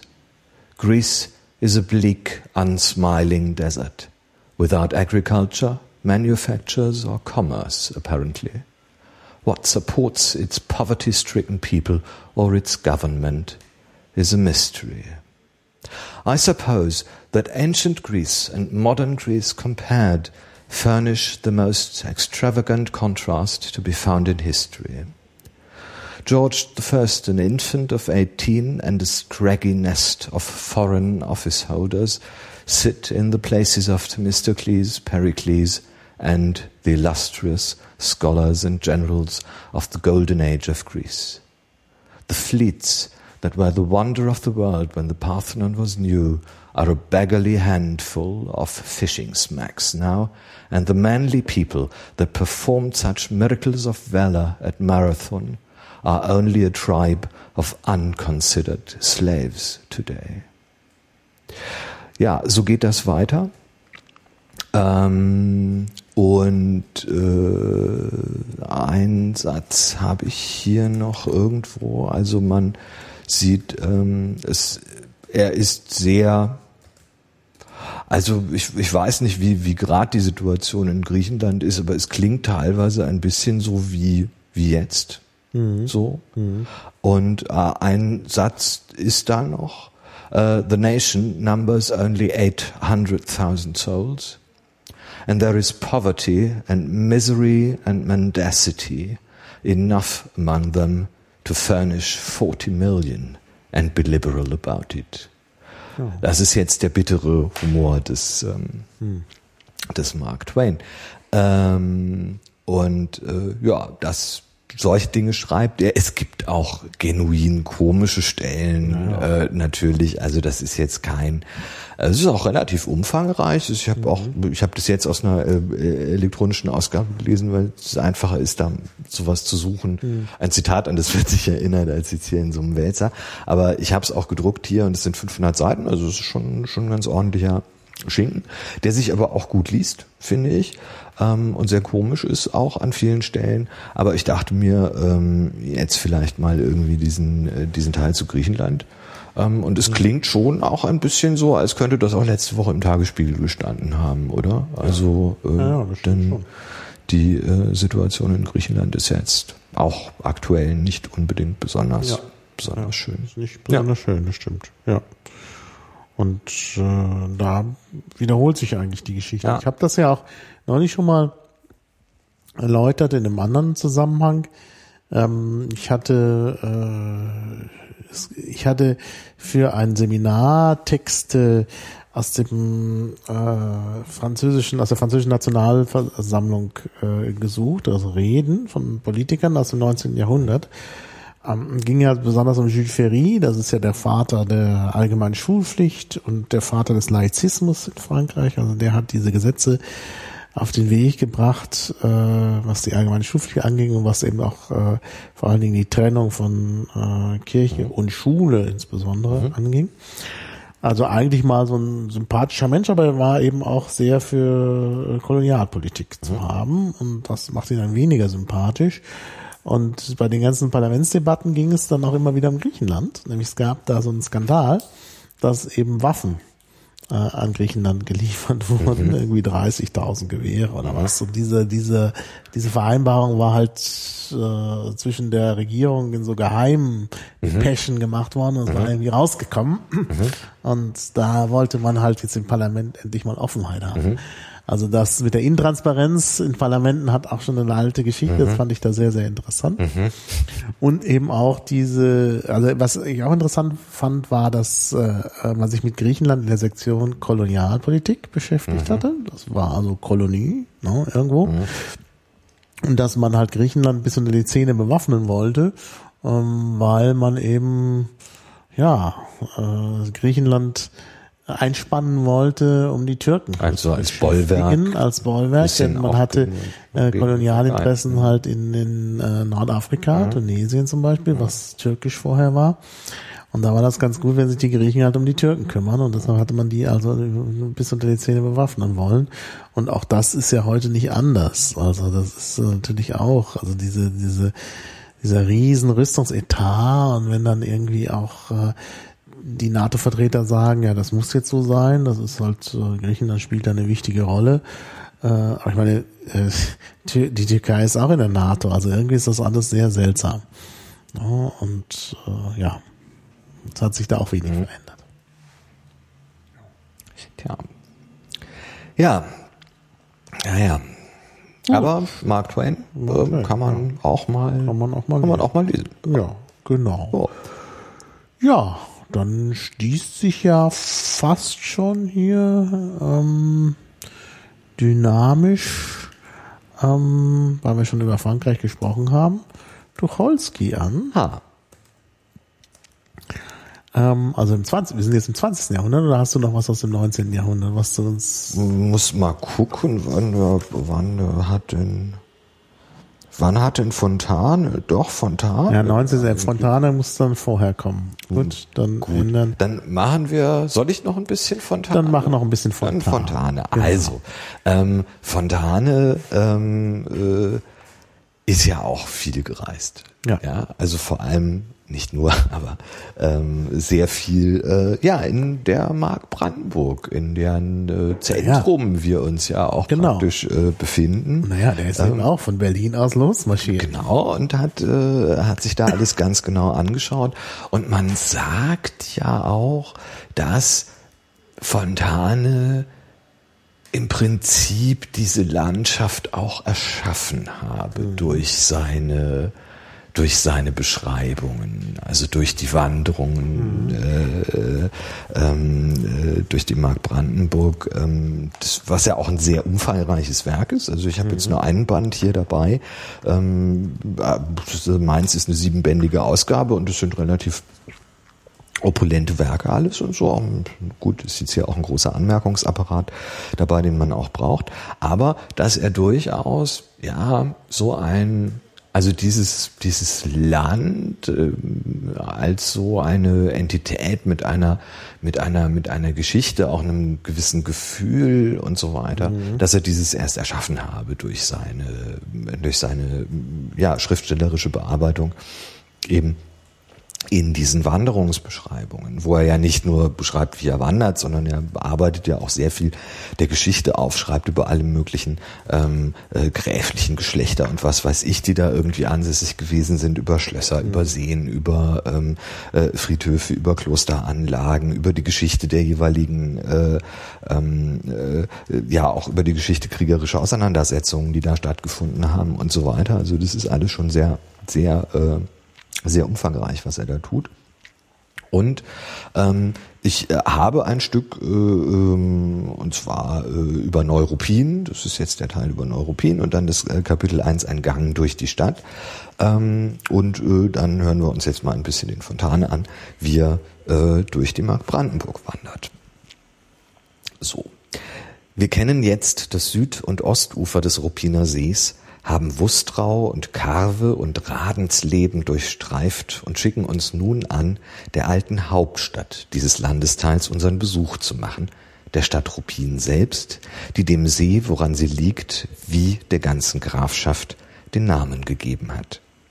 In schräger Linie kreuzen wir, nachdem wir Karve und seine Uferstation wieder erreicht haben, die an dieser Stelle ziemlich breite Fläche, laben uns die Julisonne zu unseren Häupten an der feuchten Kühle des Wassers und traben endlich, nach glücklicher Landung, in offenem Wagen die kahle, staubige Chaussee entlang, unsere Regenschirme als Schutz und Schattendächer über uns. Grau wie die Müllertiere erreichen wir die Stadt, sehen mit geblendeten Augen anfänglich wenig oder nichts und atmen erst auf, als wir vorm Gasthofe zum deutschen Hause halten und freundlich bewillkommt in die Kühle des Flures treten. Moselwein und Selterwasser stellen hier unsere hm. Lebensgeister wieder her und geben uns Mut und Kraft, eine erste Promenade zu machen und dem Pflaster der Stadt zu trotzen. also, man sieht auch einen Spaziergang durch Rubin kann ein Abenteuer sein, ja, zu dem man Mut und Kraft braucht, um dem Pflaster der Straße zu trotzen, dem Pflaster der Stadt zu trotzen. Genau. Ähm, und dann geht's aber weiter, ja, ist also nicht viel los gerade und so. Und dann sagt er, aber nicht die Öde und Stille der Stadt haben uns zu beschäftigen, sondern ihre Sehenswürdigkeiten, klein und groß. Treten wir unsere Wanderung an. Vor dem malerisch im Schatten hoher Linden gelegenen Rathaus, in dessen Erdgeschoss sich auch die Hauptwache befindet, ruht auf leichter Lafette eine 1849er Kriegstrophäe, während in Front des stattlichen Gymnasialgebäudes auf das wir weiterhin in einem eigenen Kapitel zurückkommen, hm. die Bronzestatue König Friedrich Wilhelms II. aufragt, die die Stadt nach dem großen Feuer von 1787 ihrem Wiedererbauer errichtete. Das in etwas mehr denn Lebensgröße hergestellte Bildnis ist eine Arbeit Friedrich Tiegs, gedanklich wenig bedeutend, aber in Form und Haltung jenes künstlerische Maß bekundend, das, wo andere Vorzüge fehlen, selbst schon wieder als Vorzug gelten kann. Mehr als dies Denkmal nimmt unsere Aufmerksamkeit die alte Klosterkirche in Anspruch, die sich an der Ostseite der Stadt in unmittelbarer Nähe des Sees erhebt und das einzige Gebäude von Bedeutung ist, das bei dem mehr erwähnten großen Brande verschont blieb. Diese Klosterkirche ist ein alter in gotischem Stile aufgeführter Backsteinbau aus dem Jahre 1253 und gehörte dem unmittelbar daneben gelegenen Dominikanerkloster zu, von dem seit Restaurierung der Kirche auch die letzten Spuren verschwunden sind. Ja, so geht das weiter. Hunderte, ja, tausende von Seiten. Also wirklich sehr genau, auch immer in so einem plaudernden Ton. Also er spricht ja auch die Leser direkt an, hier mit dem, äh, wir machen, treten wir unsere Wanderung an. Man kann sich das, also ich kann mhm. mir das wirklich so richtig vorstellen. Ähm, so ein, ja, sympathischer, nicht mehr ganz junger Herr, der sich in dieser ja, ganzen Gegend exzellent auskennt und der einem dann eben so erzählt, ja, ja, der große Brand und hier dieses Denkmal und so und so weiter. Ja, also es ist schon ganz cool und ähm, ich finde auch sehr, ja, in so einem amüsanten, plaudernden Ton geschrieben. Also, mhm. so, ja, sehr faktengespickt natürlich auch. Ich meine, jetzt auf den zwei Seiten, die ich hier äh, aufgeschlagen habe, sind irgendwie fünf Daten. Und es ist eigentlich auf jeder Seite so, also mit Jahreszahlen und Datumsangaben und so. Also das ist schon alles sehr genau. Mhm. Aber äh, das muss man ja auch nicht alles behalten. Ja, ja. Übrigens gibt es einen sehr schönen, sehr ausführlichen Wikipedia-Artikel, der sogar mhm. ein exzellenter Artikel ist über die mhm. Wanderung durch die Mark Brandenburg, was alles gut aufbereitet ist, ah, sodass man sich schnell orientieren kann, wenn man eine Wanderung durch mhm. die Mark Brandenburg vorhat. Hm. Ja, also ich glaube, ich glaube, so Sachen werden ja auch angeboten und mhm. so, also so auf Fontanes Spuren und es ist ja überall. Ja, ich habe das selber ja mal gemacht. Ich bin okay. ja dann losgefahren mit dem Auto und bin dann äh, da über die B5 und mhm. erstmal nach Ribbeck, in Ribbeck, äh, ah. Ribbeck mhm. im Hafenland, wo es ja diesen Birnbaum gibt. Mhm. Den habe ich auch besichtigt war eine schöne Sache. War, war da, da war gerade auch irgendwie Gemeindefest mhm. und die haben uns da in ihre Kirche noch eingeladen. Das ist mhm. nämlich, dieser Wirmal ist ja direkt da am, mhm. äh, am Friedhof. Und äh, äh, der Birnbaum ist neu gepflanzt, weil der irgendwie mal bei einem Blitzeinschlag kaputt gegangen ist, der alte. Aber naja, also schon sehenswert, war sehr nett. Ich hatte mein Auto unten am, äh, am Parkplatz äh, gelassen und als wir dann zurückkamen, so ein Parkplatz, ja, aber während die Alten oben im Gemeindehaus feierten, war die Dorfjugend unten am Parkplatz und die hatten alle eindeutige Nazi-Symbole an ihren Klamotten. Mhm. Ich bin dann schnell geflohen. Okay. Mhm. Weil mein Auto auch damals, äh, da war so ein Regenbogenaufkleber drauf. Ja. Ich hatte schon ein bisschen Angst. Dass dir da, dass dir da am Ende jemand irgendwie ja. Naja, naja, es ist nichts gut, passiert, Gott, aber es ja. war, war halt doch so eine unangenehme Situation. Ja, ja, ja. Ja, so viel. Aber ansonsten war das ein schöner Tag. Wir haben dann später noch diesen Ritter Kalewutz da besucht. Der ist ja auch bei Fontane verewigt. Äh, und diesen äh, Berg, wo der Lindenthal, äh, Lindenthal, ne, wie heißt der, der Flugpionier? Lilienthal. Lilienthal, nicht Lindenthal, Lilienthal. Ja er seine Flugversuche gemacht hat und dann ja auch ums Leben gekommen ist. Äh, also alles sehr, sehr interessant. Also man kann da unheimlich viel sehen. Also die kulturelle Dichte ist da schon groß. Hm. Also sicher auch was für Fahrradausflüge und auch zum mhm. Wandern. Also lohnt sich, glaube ich, immer die Mark Brandenburg. Nur wie gesagt, in manchen Dörfern ist die heutige Bevölkerung schwierig. Ja. Hm. Naja.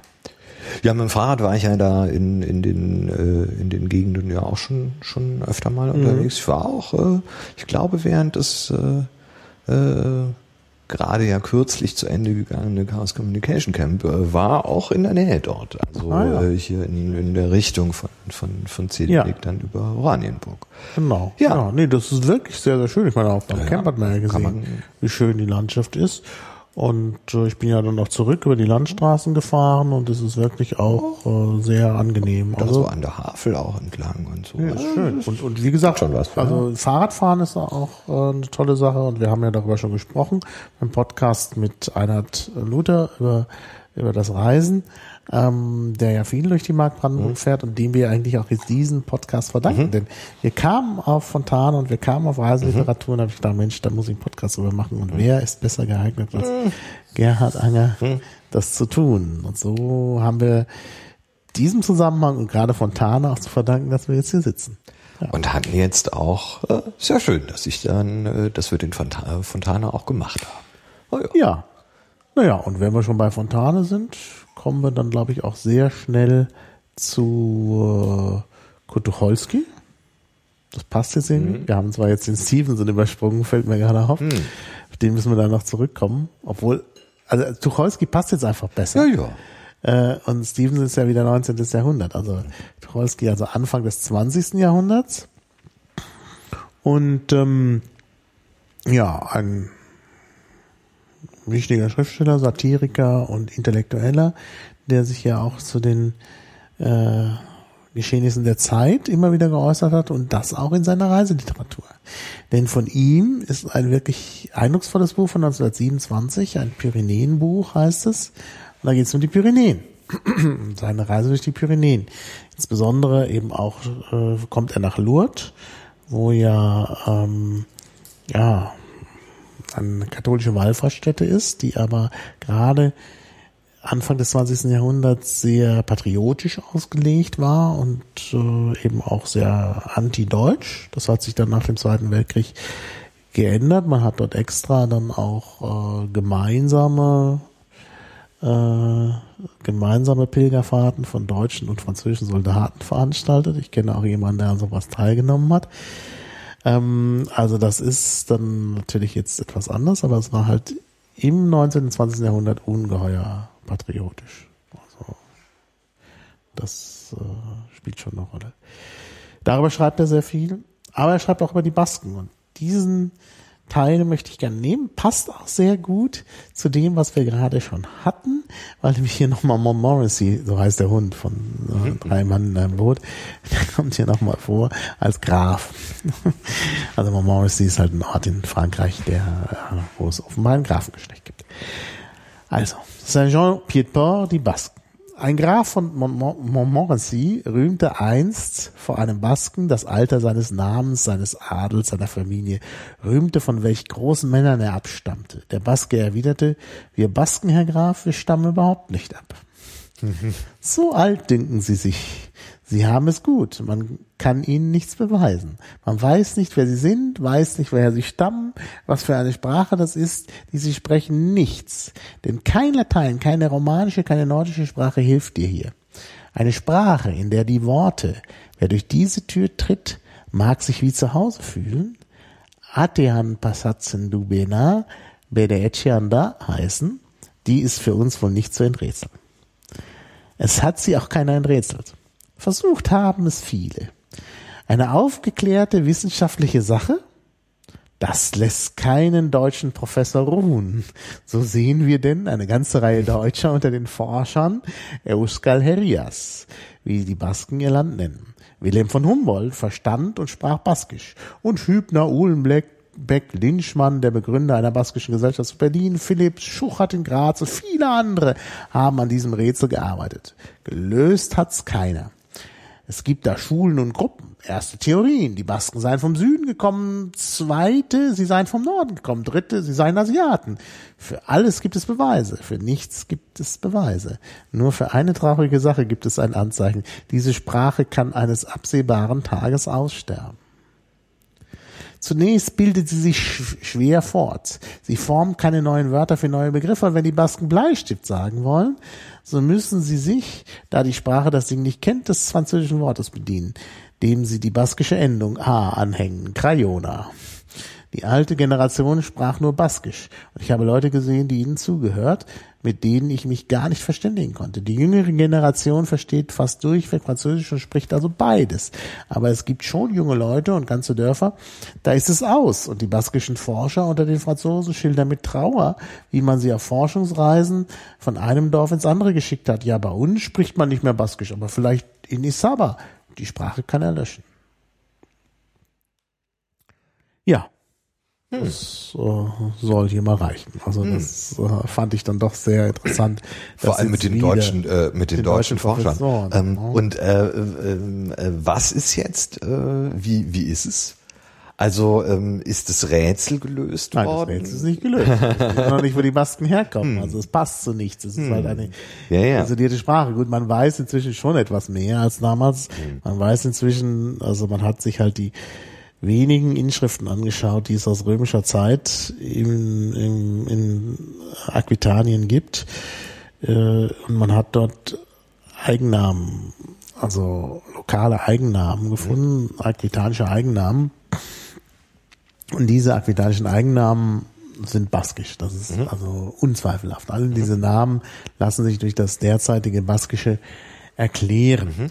Und äh, das äh, zeigt natürlich, dass äh, äh, ähm, das Altaquitanische offenbar die Vorläufersprache vom Baskischen ist. Das äh, äh, bedeutet, dass halt die Basken da schon sehr lange sind.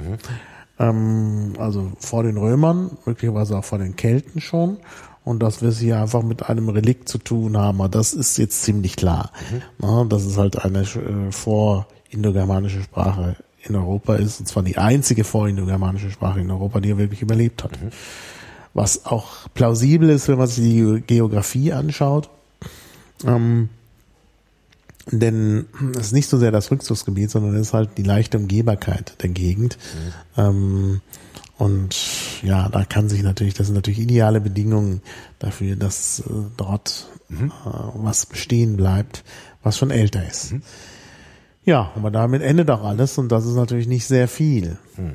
Aber ausgestorben ist sie auch nicht. Also bis, ist äh, sie nicht. Äh, ich finde, die Beschreibung passt aber sehr gut für das französische Baskenland, weil im französischen Baskenland halt die Situation des Baskischen sehr schlecht ist. Im spanischen Baskenland hat man im Grunde in Reaktion auf die Unterdrückung durch Franco es eben schon geschafft, sich so weit zu emanzipieren, dass Baskisch eben auch äh, standardisiert ist, dass man das lernen kann und so. Und von daher denke ich, wird es im spanischen Baskenland nicht aussterben. Im französischen Baskenland wird es natürlich ein bisschen durch als Fortsatz vom spanischen Baskenland auch bestehen bleiben, aber viele der der äh, der Dialekte auf der französischen Seite sind tatsächlich vom Aussterben bedroht. Das Standardbaskische von der spanischen Seite her kommt, wird dann überleben, aber viele der wirklich lokalen Dialekte haben es in Frankreich sehr sehr schwer. okay. Also von daher ist die Beobachtung schon richtig. Ja, was natürlich nicht stimmt, ist, dass man Wörter nun zwingend entlehnen muss. Man kann natürlich im Baskischen Wörter auch nachbilden, das wird ja auch gemacht. Gerade durch die Bestrebungen äh, der Baskischen Akademie, dass man halt dann eigene Wörter äh, bevorzugt und eben fremde Wörter ablehnt. Äh, das äh, geschieht natürlich und das ist jetzt nicht so, so krass, wie das hier dargestellt ist. Aber es ist schon, ja, er weist schon auf was hin, was, was richtig ist, denn es werden Wörter halt entlehnt, klar. Ja. So viel zu Tucholsky. Tucholsky. Wieder, ich fasse den einfach zu Fontane, so Fontane und Tucholsky, dann haben wir da ein Kapitel. Und du hattest ja Stevenson noch, gell? Ich habe noch Stevenson. Genau. Ja. Damit kommen wir natürlich wieder ins äh, äh, 19. Jahrhundert. Ich glaube, wir müssen, wir müssen springen, denn viel habe ich auch nicht mehr. Mhm. Ähm, also noch ein paar Empfehlungen eigentlich und noch Ja. eine Sache. Ja. Äh, und dann war es das von den Dingen, die ich habe eigentlich Ja. schon. Also, weiß nicht. Also soll ich jetzt erstmal Stevenson machen und dann du? Ja, das können wir gerne so tun. Ja. Also Stevenson war ja aufgrund seiner Krankheit gezwungen, sich dann auch in die Südsee zu begeben. Das schreibt er hier auch. Und äh, ja, ich, ich lese das mal hier ganz. Das sind Reiseberichte, die er da verfasst hat. Und er hat dann eben seine Reiseberichte auch verarbeitet als Roman. Also die Schatzinsel ist ja sein berühmtester Roman vielleicht. Ähm, naja, Dr. Jekyll und Mr. Hyde ist sicherlich auch ganz berühmt. Aber die Schatzinsel ähm, ist sicher nicht, gehört zu den berühmten. Und äh, die basiert natürlich auf seinen Erfahrungen in der Südsee. Das heißt zunächst mal kurz aus seinem Reisebericht. Ähm, ja, da, da mache ich einfach mal den Anfang äh, von seinem Reisebericht in der Südsee. Also nicht ganz einfach, ja doch, das ist doch der Anfang, erstes Kapitel, ähm, weil er da beschreibt, wie ihn das eben auch, äh, was ihn da veranlasst hat, dahin zu reisen. Nahezu vier Jahre ging es mit meiner Gesundheit bergab. Eine Zeit lang vor meiner Ausreise glaubte ich, die letzte der letzte Abschnitt meines Lebens sei gekommen und nur Krankenschwester und Totengräber warteten noch auf mich. Man riet mir, ich solle es einmal mit der Südsee versuchen und ich war nicht abgeneigt, wie ein Geist oder Gespenst in jenen Gegenden aufzutauchen, die mich einst in Jugend und Gesundheit entzückt hatten. Ich charterte also Dr. Mary Shona Casco, ein Schiff von 74 Registertonnen, segelte Ende Juni 1888 von San Francisco ab, besuchte die östlichen Inseln und befand mich Anfang des folgenden Jahres in Honolulu. Äh, ich überspringe jetzt mal ein bisschen. Erste Eindrücke wiederholen sich nie. Die erste Liebe, der erste Sonnenaufgang, die erste Südseeinsel sind großartige Erinnerungen mit jungfräulichem Empfinden aufgenommen. Am 28. Juli 1988 war der Mond um 4 Uhr morgens schon einer Stunde untergegangen. Im Osten verkündete sprühender Glanz den Tag. Darunter am Horizont bildete sich bereits die morgendliche Nebenbank, Nebelbank schwarz wie Tinte. Wir haben alle gelesen von der Schnelligkeit, mit der in niedrigen Breiten der Tag kommen und gehen soll. Wissenschaftliche und gefühlvolle Reisende sind sich darüber einig und hübsche Gedichte singen davon. Sicher wechselte, wechselt die Dauer mit der Jahreszeit, aber hier ist ein genau beobachteter Fall. Obgleich die Morgendämmerung um vier Uhr begann, war die Sonne nicht vor sechs Uhr aufgegangen und wir konnten vor halb sechs die zu erwartenden Inseln nicht von den Wolken am Horizont unterscheiden. Acht Grad südlich brauchte der Tag zwei Stunden, um heraufzukommen. Inzwischen verharrten wir an Deck in stillschweigender Erwartung. Die gewöhnliche Erregung vor einer Landung wurde gesteigert durch die Fremdheit der Küsten, denen wir uns damals näherten. Langsam gewannen sie Gestalt in der weichenden Dunkelheit. Uauna mit hochgerecktem, stumpfen Gipfel erschien zuerst an Steuerbord. Fast geradeaus erhob sich Nukahiva, unser Ziel, in Nebel gehüllt, und dazwischen und südwärts umspielten die ersten Sonnenstrahlen die spitzigen Höhen von Uapu. Sie durchlöcherten die Linie des Horizonts und standen in der sprühenden Helligkeit des Morgens wie die Türme einer mit fantastischen Ornamenten überladenen Kirche als Wahrzeichen einer Welt der Wunder. Ja, das soll mal reichen. Also diese mhm. Beschreibung, so, mhm. so geht das eigentlich die ganze Zeit. Ja, ja. Also er beschreibt halt die Schönheit der Landschaft und so und ja, manchmal auch Begebenheiten, ist auch ein bisschen wörtliche Rede drin. Ähm, ja. Hm. Aber sehr viel Beschreibung. Hm. Also von daher ist es eigentlich ein typischer Ausschnitt. Eins habe ich noch. Mhm. Und das ist jetzt was relativ modernes. Äh, Bin aber noch nicht ganz. Ja? Ach so, ach du lieber Himmel. Ich wollte hier eigentlich noch mal ja, auf ja, der Schatzinsel. Stimmt, so richtig. Richtig. Ja, dann. Ja. Immer also drauf. Der Anfang, der alte Seebär Admiral Benbow. Unser Gutsherr, mhm. äh, Baron Trelawney, Dr. Livesey und die übrigen Herren drangen in mich, eine genaue Darstellung unserer Reise nach der Schatzinsel niederzuschreiben und nichts auszulassen als die Angabe ihrer Lage, und auch das nur, weil dort noch ungehobene Schätze liegen. So greife ich denn im Jahre des Heils, 1700 so und so viel, zur Feder und versetze mich in die Zeiten zurück, da mein Vater noch das Wirtshaus zum Admiral Bembo hielt und jener sonnenverbrannte alte Seebär mit dem Säbelhieb über der Wange seinen Wohnsitz unter unserem Dache aufschlug. Und das ist ja dann mhm. später die Hauptperson. Ich erinnere mich deutlich, als wäre es gestern gewesen, wie er schwerfällig zur Türe hineinstapfte, seine Seemannskiste auf einem Schubkarren hinter sich. Ein großer, breitschultriger, dunkelhäutiger Kerl, den der Matrosenzopf über die Achsel eines schmutzigen blauen Rocks fiel. Seine Hände waren schwienig und zerschunden, die Nägel schwarz und brüchig. Quer über die eine Backe lief eine schmutzig weiße Narbe von einem Säbelhieb. Ich sehe ihn noch vor mir, wie er sich leise pfeifend in der Bucht umsah und dann mit hoher, zittriger Fistelstimme, die an eine verrostete Gangs Stillspeicher erinnerte, das alte Seemannslied anstimmte, das er später so oft sang. 15 Mann auf des toten Mannes Truh, johoho, ne Buddel voll rum.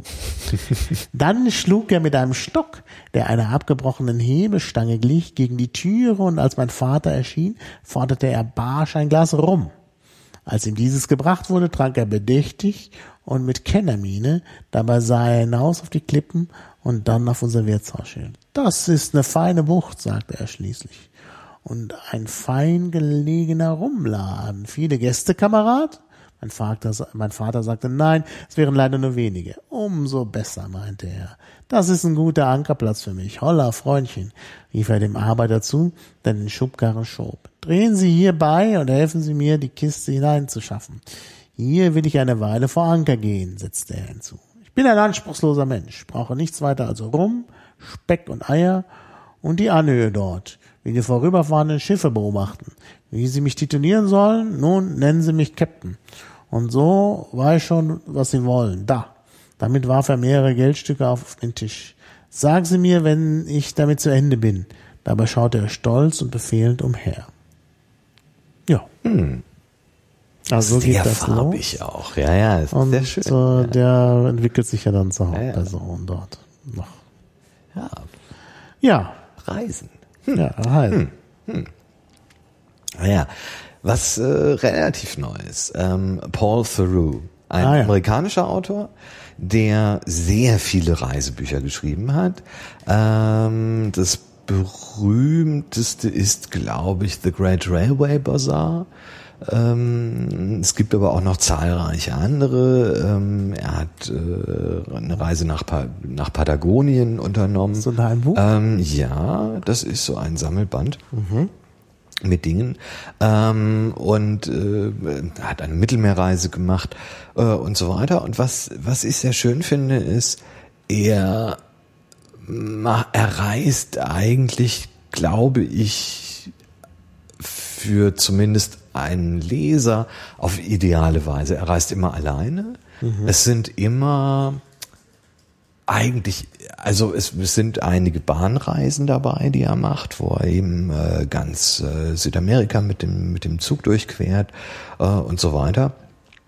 Ähm, er spricht mit sehr vielen Leuten und er nimmt sehr viele sehr viele Eindrücke auch auf. Also es ist wirklich, ähm, er, und er ist auch nicht immer nett. Also genauso mhm. wenig wie Mark Twain das Beispiel ist. Also wenn er feststellt, dass irgendwo äh, Zustände eher scheußlich sind oder wenn ihm Leute auf die Nerven fallen ähm, ähm, und ja, sagen wir also er nennt Arschlöcher auch so. Ja, also das ist schon, er ist nicht unbedingt äh, immer freundlich in dem, was er dann schreibt.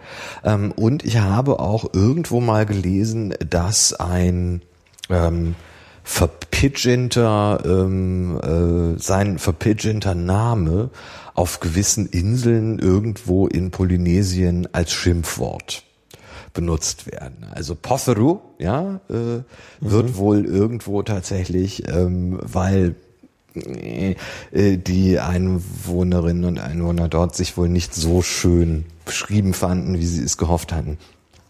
Wohl möglicherweise als Schimpfwort benutzt. Ich weiß nicht, ob das eine apokryphe Geschichte ist oder ob es wirklich stimmt, aber ich kann es mir gut vorstellen. Ich habe jetzt einen äh, Ausschnitt aus einem äh, Buch, wo er ähm, in also es heißt die glücklichen Inseln Ozeaniens mhm. und ähm, er ähm, paddelt da von Insel zu Insel zum Großteil. Teile der Reise, die dann so nicht gehen, macht er eben anders. Ähm, kampiert dann da, also auch teilweise auf Inseln, wohnt da, ja, nicht mit der Dorfgemeinde, mit so Dorfgemeinschaften direkt zusammen, aber ist da also schon auch relativ lange Zeit, so paar Wochen teilweise oder so. Ähm, und es ist eine sehr schöne, ähm, es ist tatsächlich ein sehr schönes Buch. Ich glaube auch das erste, was ich von ihm gelesen habe. Ähm, also Paul Theroux ist auf jeden Fall lesenswert. So, und jetzt ist er äh, in äh, Ozeanien und schreibt. Direkt an der Grenze der schwarzen Inseln und am Rande Melanesiens liegt Fidschi. Ein paar seiner winzigen Inseln, Rotuma und die Lau Group zum Beispiel, reichen bis nach Polynesien hinein und die Bewohner dieser weit verstreuten Landpünktchen im Südosten gelten bereits als Polynesier. In der Laukultur ist ein starker tongaischer Einfluss spürbar. Die Menschen dort bauen Kanus und segeln. Sie tragen knirschende Matten um die Hüften ganz nach der Art von Tonga. Sie paddeln, fischen und tanzen.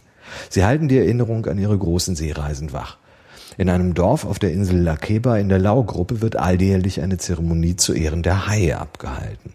Ein Hairufer steht bis zum Hals im Wasser der Lagune mitten in einem Schwarm der Raubtiere, die er mit seinem Singsang angelockt hat.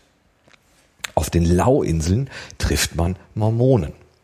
Ihr Auftreten ist das sicherste Anzeichen dafür, dass man sich auf einer polynesischen Insel befindet. Nach Ansicht der Mormonen sind die Mikronesier Söhne Kains und die Melanesier dunkle, schmutzige Nachfahren von Noahs Sohn Ham.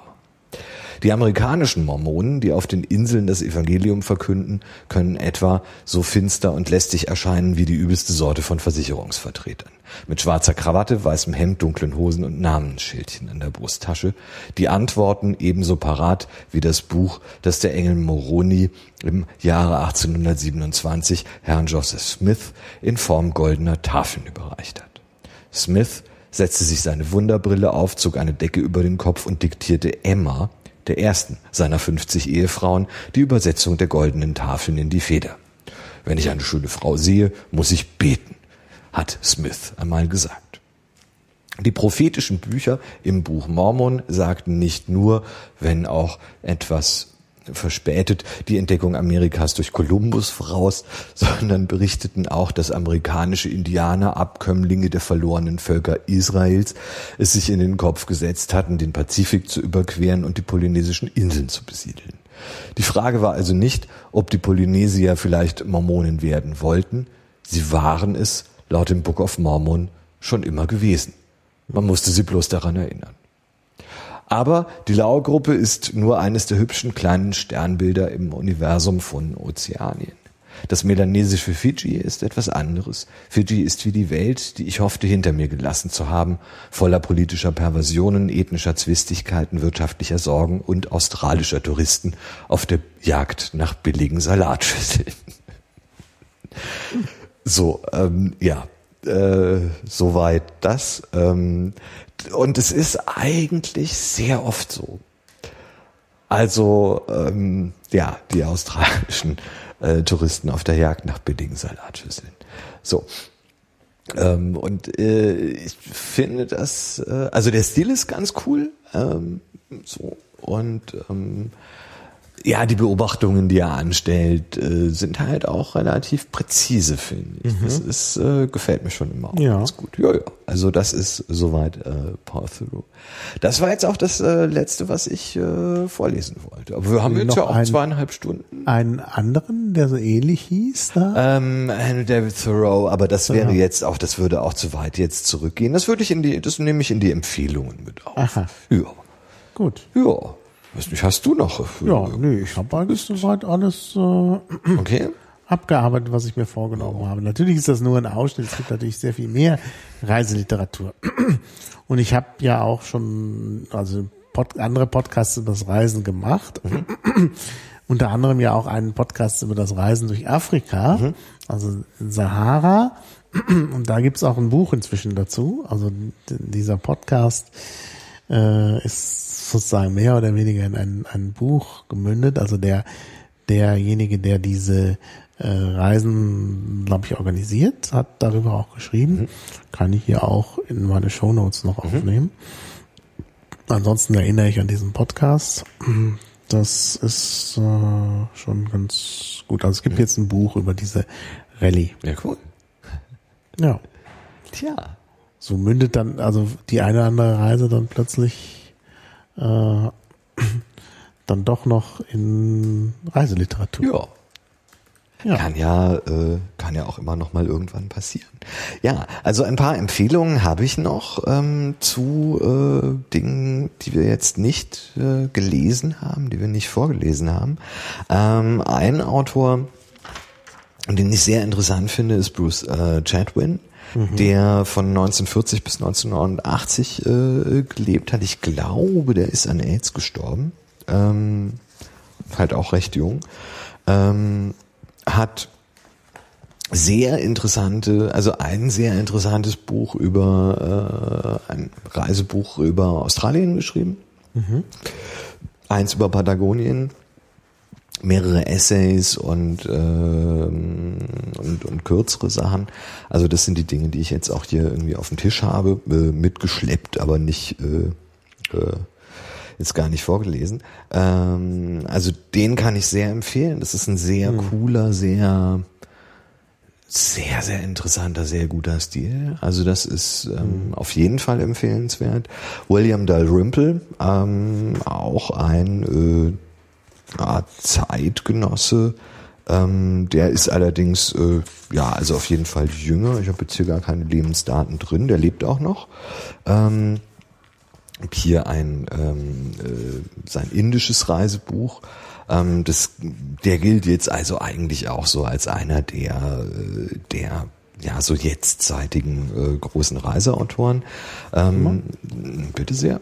Ähm, der ist also auch sehr lesenswert und sehr gut.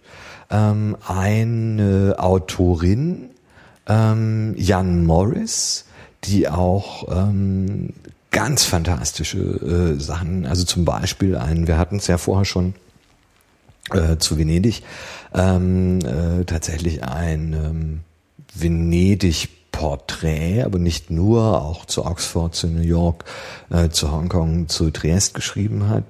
Ähm, also eine Den sehr ähm, Jan Morris, also Jan? äh, so Klingt wie hieß mal James Humphrey Morris, ähm, ist also ja.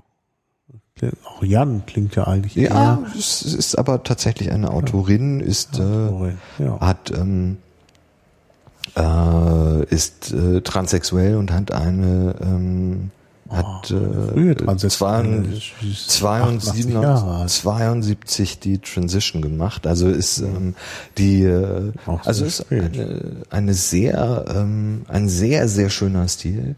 Ähm, Also das kann ich kann ich sehr empfehlen. Also abgesehen davon, äh, dass sie auch ein ein ziemlich spannendes Leben äh, geführt hat.